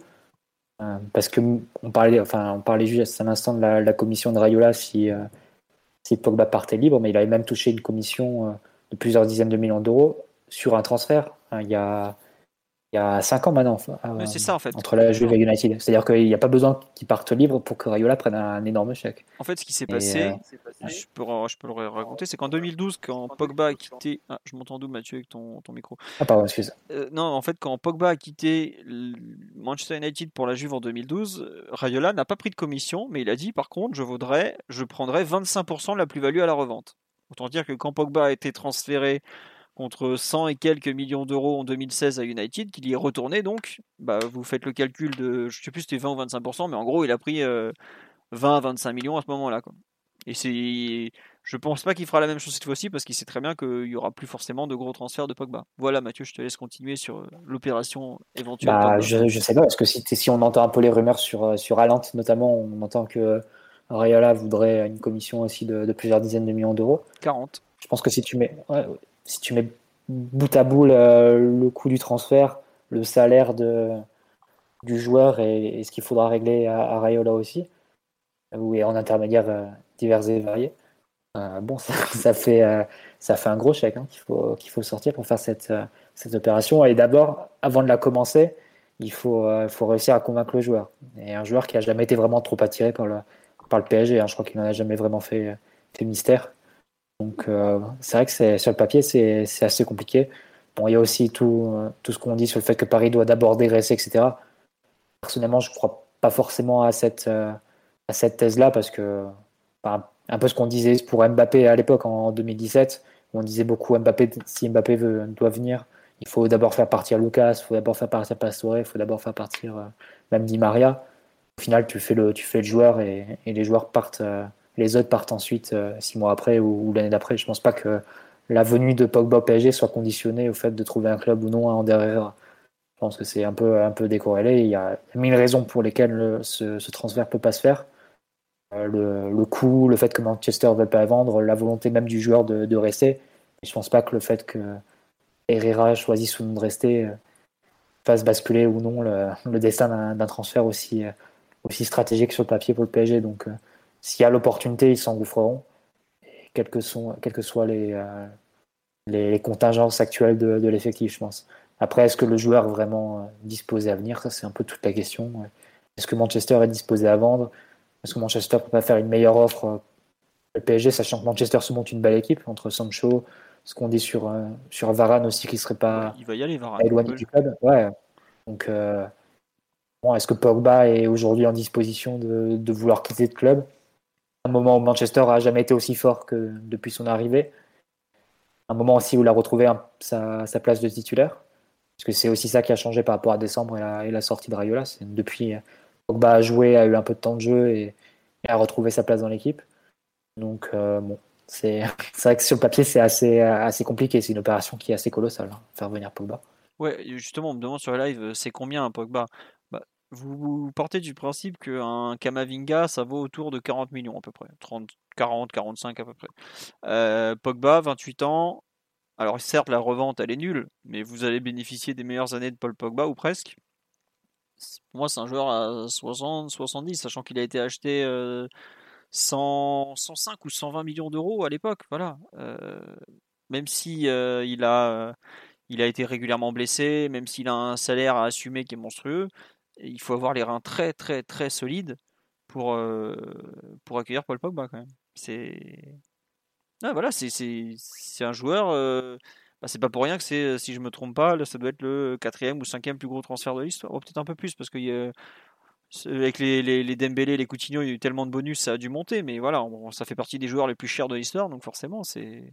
Est-ce que tu peux assumer trois salaires au-dessus de 20 millions d'euros net entre Neymar, Pogba et, Mbappé? plus tous les autres. ouais, et plus tous les autres. Après, il y a aussi un point, c'est qu'il faut pas oublier que le... cet été, le fair play financier, il n'y a pas trop. Donc si tu veux investir, c'est un peu le moment. D'où l'idée euh, peut-être du PSG, bref. À l'avenir, le fair play financier, il sera surtout calculé par rapport au... à la masse salariale notamment. La, ah, représente un pourcentage du, du chiffre d'affaires, a priori. Voilà, exactement. Est-ce que tu es en mesure d'assumer un salaire comme celui que toucherait Pogba à Paris et, faire, et, être en, et gérer le fair play financier et tout Bon, voilà, après, si tu as Mbappé qui s'en va, c'est encore un peu différent. Mais voilà un peu les, tenants et les aboutissants du dossier Pogba, de, ce que j'en sais, de, tout ce que j'ai lu et tout, de ce que je me suis renseigné, etc. Voilà un peu l'idée. Euh, Titi, Simon, vous voulez rajouter quelque chose sur le, cas Pogba ou pas? Non, rien à ajouter. C'est un peu, un peu improbable, donc euh, bon, on attend, mais perso, j'y crois pas. D'accord. Bon, je sais que Titi était pas très très Pareil, rien. Ouais, pareil, rien à rajouter. Ce serait un joueur exceptionnel qui, ce serait, enfin, exceptionnel qu'il arrive, pardon, mais j'y crois pas, j'y crois pas trop. Voilà, bon, on est un peu perplexe à cet instant donc. Et on nous demande si les taxes de l'État sont prises en compte dans le prochain fair play financier. Bon, ça on sait pas, ça fait partie des trucs. On nous dit indépendamment du coup quelle est son utilité? Ah bah, regardez, revoyez, les matchs de l'Euro, vous comprendrez qu'on trouve vite une utilité à Paul Pogba sur un terrain de football. ça reste un milieu de terrain extraordinaire à la fois créatif, capable de récupérer, de, construire. c'est, un Il peut tout faire à tous les postes du milieu, c'est assez simple. Hein. Voilà, c'est un bon résumé. Bien que lui-même n'a pas l'air trop de savoir quel joueur il est au final. Ouais. Un bon joueur de transition, n'est-ce pas? Un très bon joueur d'équipe nationale. voilà, tout à fait. la piste Kamavinga, est-ce qu'on y croit? Bah oui, il y a Kamavinga, on peut y croire. Après, c'est semblerait plutôt que Kamavinga soit le, J'ose pas dire le plan de secours parce que c'est un joueur tellement. Euh, alternative. Euh, j'ai pas entendu. Attends, ce que tu as dit quoi? Alternative. Ah oui, alternative. Ouais, voilà, c'est plus ça. Ouais.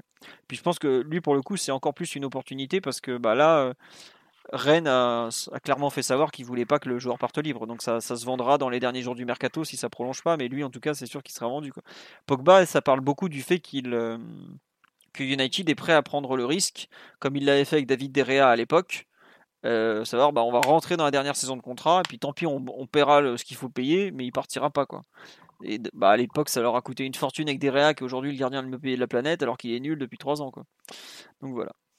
Euh, sur Kamavinga, euh, bah, là je vous ai fait le point tout à l'heure sur le site avec les déclarations du président de Rennes, qui a dit qu'en gros tout est ouvert, qu'il croit encore à la prolongation alors qu'il y a quand même beaucoup beaucoup de sources, notamment des proches de comment il s'appelle de l'agent euh, côté anglais qui sont persuadés qu'il ne prolongera pas. Donc euh, ça, ça, sent quand même fort le départ pour Kamavinga.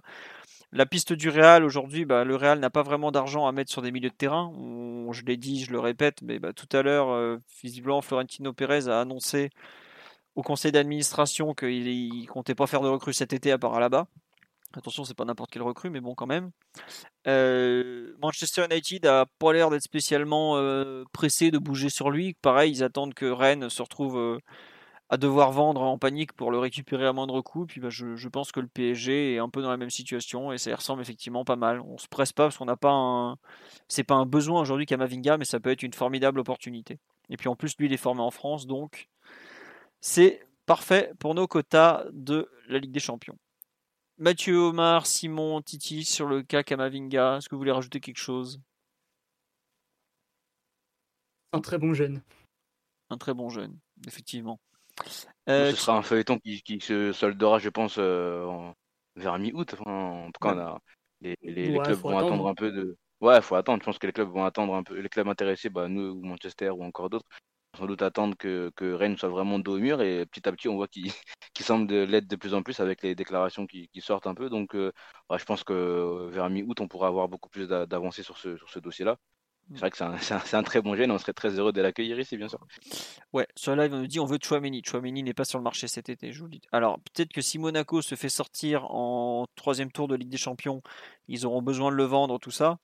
Mais euh, sinon, Chouameni n'est pas du tout sur le marché. Bah, d'ailleurs, vous regarderez. Aujourd'hui, Philo, The Athletic parle de, de, Chelsea euh, sur Chouameni. Euh, ouais, voilà, il le surveille, mais Chouameni, c'est en général, quand tu aucune rumeur, c'est que le mec est pas sur le marché. Et tous les clubs surveillent Chouameni, même le PSG, on a vu qu'il y avait un intérêt, tout ça. Mais Monaco a bien fait comprendre que hors offre, hors norme, et je pense pas que Chelsea fera une offre hors norme cet été pour Chouameni, alors qu'ils doivent déjà acheter un, attaquant de pointe, il bougera pas. quoi. Et enfin, si vous croyez que Chouameni va partir pour moins cher que Kamavinga, c'est pas le cas. Surtout que lui, le contrat, il est blindé derrière. Donc euh, voilà.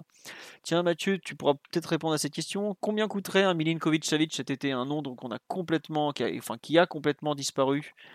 Euh, a priori, Sarri contre, euh, Sarri contre Ce qu'on a, ce qu'on n'a pas dit sur le débat coréen tout à l'heure, c'est que la Lazio voudrait financer son mercato en, en, vendant des joueurs qui sont forcément ultra adaptés au système de Sarri les deux noms qui sont sortis assez, vite, parce que la Lazio passe du 3-5-2 de Dizanghi au 4-3-3 a priori de, de Sarri, et les deux noms qui sont sortis assez vite, c'est euh, Correa du coup en attaque, parce qu'il avait le poste de deuxième attaquant et, ça nécessiterait de le réadapter en tant qu'ailier. Et euh, le deuxième nom, c'est Manuel Lazzari, le latéral droit, enfin piston droit du coup, qui a toujours joué dans une défense à 5, que ce soit à Lazio et, et à l'Aspa l'avant. Et du coup, comme Sarri utilisait dans ses précédentes équipes un latéral droit pas trop offensif, qui, rentre un peu dans l'axe, qui fait le, joueur qui, sécurise un peu la possession et, les transitions, ça correspondait, correspondait pas trop au profil de Lazzari, qui est un gros contre-attaquant, d'énormes qualités de vitesse, pas super fin techniquement, mais vraiment dans le, style du piston. Et euh, donc, c'est les deux joueurs qui sont sortis assez spontanément, comme pas trop adaptés au au projet de Sarri et que la Lazio pourrait vendre. Dernièrement, il y en a un troisième qui est sorti, c'est Luis Alberto. Parce qu'il y a eu un peu un, imbroglio entre euh, le fait qu'il euh, ne se présente pas au, premier jour du stage et ensuite il est revenu. Il je ne sais pas s'il s'est excusé d'ailleurs, mais bon, il est revenu et c'est à peu près rentré dans l'ordre. Mais il y a eu des rumeurs assez fortes comme quoi il pourrait quitter le club. Mais sur Milinkovic Savic, il n'y a absolument rien. Il n'y a aucune, aucun début de rumeur et, et bon, ça, J'imagine que ça dépendrait de, de, ce que la Lazio vendrait à côté. Mais pour le moment, je pense que ça récompte sur lui et il n'y a pas de. Il n'est pas mis sur le marché en fait en priorité pour, pour dégager des fonds, c'est ça le, c'est la question. Donc ça partirait forcément assez cher. Voilà. Bon. Puis globalement, c'est vrai que cette rumeur n'est pas du tout ressortie cet été. T'as pris Vainaldo pour être la pointe avancée du milieu a priori. J'allais dire, Enfin, Milinkovic Savic, c'est pas du tout un footballeur qui est adapté au, au football. Aussi un peu... ouais, voilà, ça, ça colle pas du tout. C'est, c'est vraiment un joueur. Enfin, il a pas du tout l'activité, le, même le, le jeu sans ballon que qu'attend, qu'attend un Pochettino, quoi. Enfin, c'est pas un joueur vitaminé, euh, Milinkovic si je peux me permettre. Voilà. Est-ce qu'il y a un, un dernier nom qu'on n'a pas évoqué qui ressort régulièrement dans les rumeurs là ou pas au niveau des départs? Il y a globalement, il n'y a, bah, a, pas beaucoup de, trucs qui. Là, j'ai vu que.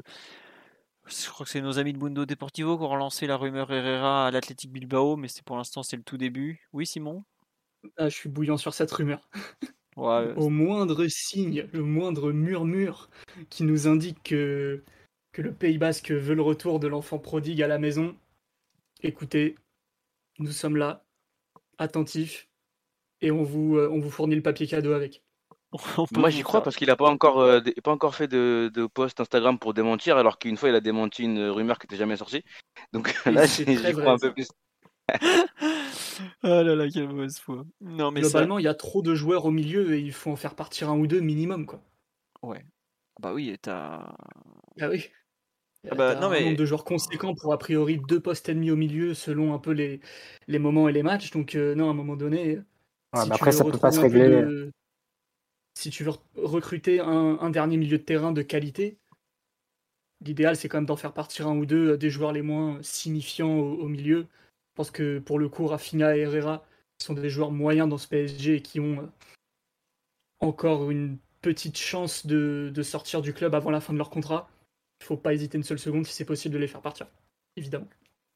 Après, est-ce que ce serait vraiment imminent? Est-ce que tu as vraiment un club en Europe qui se dit ma priorité c'est Rafinha?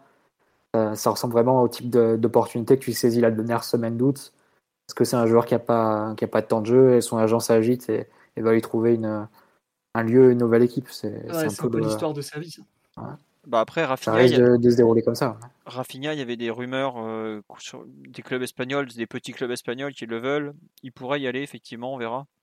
Mais Après, quoi. C'est pas. Voilà. Non, non, non, non, ça parlait de transfert. Mais si, il a signé que 3 ans, Ouais. donc euh, après, bon, je sais pas ce que tu vas. Enfin, on verra. Ah, tu fais un prêt avec option d'achat. enfin, Ouais, ça risque de finir comme ça. C'est pas le plus dur à faire partir, Rafinha, honnêtement. Pareil, il y a. Danilo qui a été proposé à plein de clubs qui n'en ont pas voulu. euh, Globalement, des joueurs du PSG qui sont proposés à plein de clubs, c'est pas ce qui manque. Hein. Euh, Kerrer, il a été proposé à je ne sais combien de clubs, euh, même en France, par Ah, exemple. Les Voilà. deux très difficiles, c'est Kerrer et Kurzawa. hein, c'est trouver des. Voilà. Mais euh, D'ailleurs, Philo, sur euh, Danilo, on n'a toujours pas officialisé, enfin, on sait que c'est fait, hein, mais on n'a pas officialisé par une communication euh, son transfert non, après l'obligation d'achat. si tu regardes, Porto qui est coté à la bourse ne l'a pas fait non plus, alors qu'ils auraient dû. D'accord. Donc euh, je pense que c'est bon, c'est réglé. En fait, pour moi, ça a été réglé à partir du moment où il est dans l'effectif alors qu'il était prêté, c'est que c'est officialisé. Quoi, en gros. Mm. Et je pense qu'ils feront Mm, mm. peut-être une communication quand il rentrera de l'euro aussi, tout simplement. Mais c'est sûr qu'il est, il- voilà. Il- sinon, il serait déjà reparti. Il lui aurait dit au revoir comme aux autres. hein. Et puis là, pour le coup, il a attendu en milieu de semaine, donc c'est comme ça.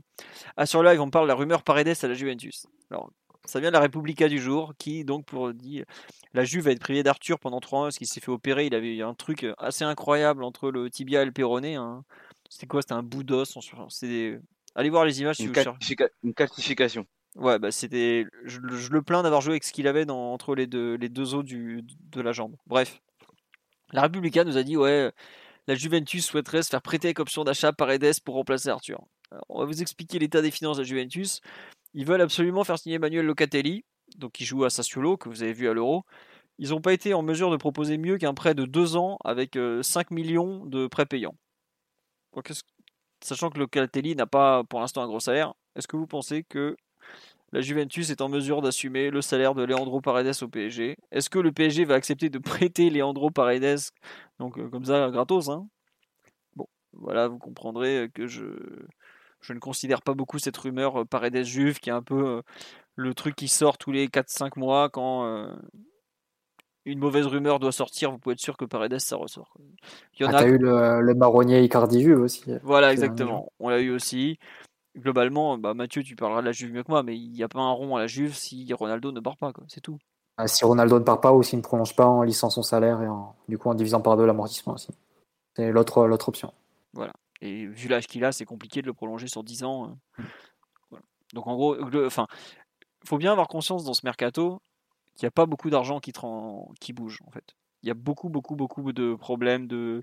Enfin, il y a plein de clubs qui ont euh, pas d'argent, quoi, tout simplement. Il y a. Le gros avantage qui a été le nôtre sur le début du mercato, c'est le fait qu'on était à peu près les seuls à investir, bah, c'est aussi notre, euh, notre euh, désavantage sur la partie vente. C'est-à-dire qu'il y a très peu d'argent qui circule et, donc tu n'arrives pas vraiment à caser les joueurs que tu aimerais vendre. Et si tu fais la liste des joueurs, lesquels tu vas pouvoir vraiment vendre, toucher de l'argent dessus, c'est euh, vraiment minime. hein.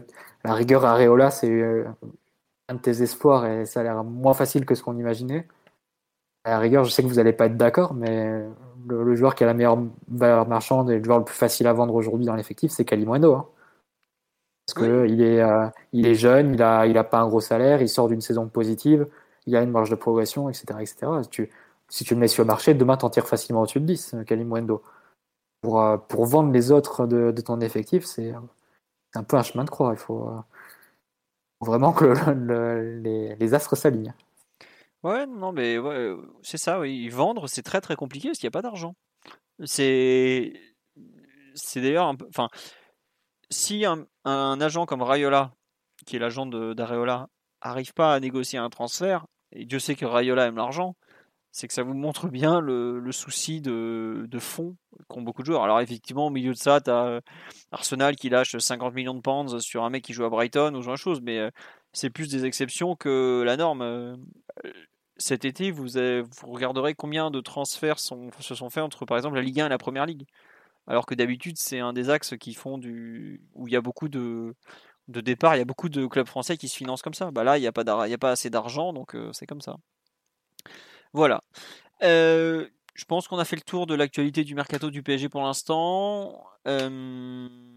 L'impact du Brexit, effectivement, Tigno, tu as raison de le dire, même si pour l'instant ça n'a pas non plus, en termes de notamment de, de papier, tout ça, c'est pas c'est pas aussi galère que ce qu'ils avaient imaginé, mais bon, le, le, Covid a un énorme impact sur les finances des clubs et peut-être aussi pour ça que le PSG est un peu tranquille par rapport à l'UEFA, c'est que l'UEFA est bien contente de voir des clubs qui investissent de l'argent dans le dans le football européen parce que ça en manque beaucoup. Sur ce, on va vous souhaiter euh, l'échange Icardi CR7. euh, oubliez. euh. Franchement, euh, ça fait partie des, des grands marronniers, comme Mathieu l'a dit, de, de la presse italienne. euh. Enfin, même la presse italienne l'a dit qu'aujourd'hui, c'est Cristiano Ronaldo et le PSG. Ils ont, ils ont vaguement une petite discussion, mais ça, c'est pas aller plus loin, quoi. Donc, il n'y a pas de Ça volonté. dépend de Mbappé. Si Mbappé va pas au Real, Oui, voilà. Et comme Mbappé compte pas partir cet été, euh, visiblement, bah, il n'y aura pas beaucoup de, de mouvements de ce style, de ce style-là, quoi. Puis pour monter un échange, bon, c'est compliqué aussi, mais bref, c'est autre chose. Allez, on va conclure là-dessus. On va vous souhaiter une très bonne soirée à tous. On vous remercie pour votre fidélité, vos likes, vos nombreux messages et tout. On espère qu'on a été complet, parce qu'il y avait quand même eu beaucoup de questions. J'ai essayé d'en prendre le plus possible et de, répondre. Euh, le prochain podcast sera, j'imagine, lundi prochain, puisqu'on aura deux matchs amicaux de plus. On va pas faire un, un podcast juste sur le débrief de PSG à Augsbourg. hein. Ça va aller, merci. Euh, on vous dit donc à lundi. Bon, ça sera sur le site probablement. On- Qu'est-ce que je voulais vous dire? Je sais plus. Euh, donc c'est pas très... Ah oui, si on m'avait parlé des féminines. euh, Vous avez vu qu'il y a eu plein de signatures qui sont tombées, donc euh, comme ça, euh, ça va pouvoir avancer de ce côté-là aussi. Et on vous dit à très bientôt, parce que je me souviens plus du tout de la fin. Allez, bonne soirée à tous, encore merci. N'hésitez pas à lâcher un like et tout, comme d'habitude. À lundi prochain. Au revoir. ciao. Ciao. Ciao, ciao. Bonne nuit à tous. Bisous. Voilà. Si vous avez le bisou de Simon, vous pouvez partir vous, vous coucher le cœur léger. Au revoir.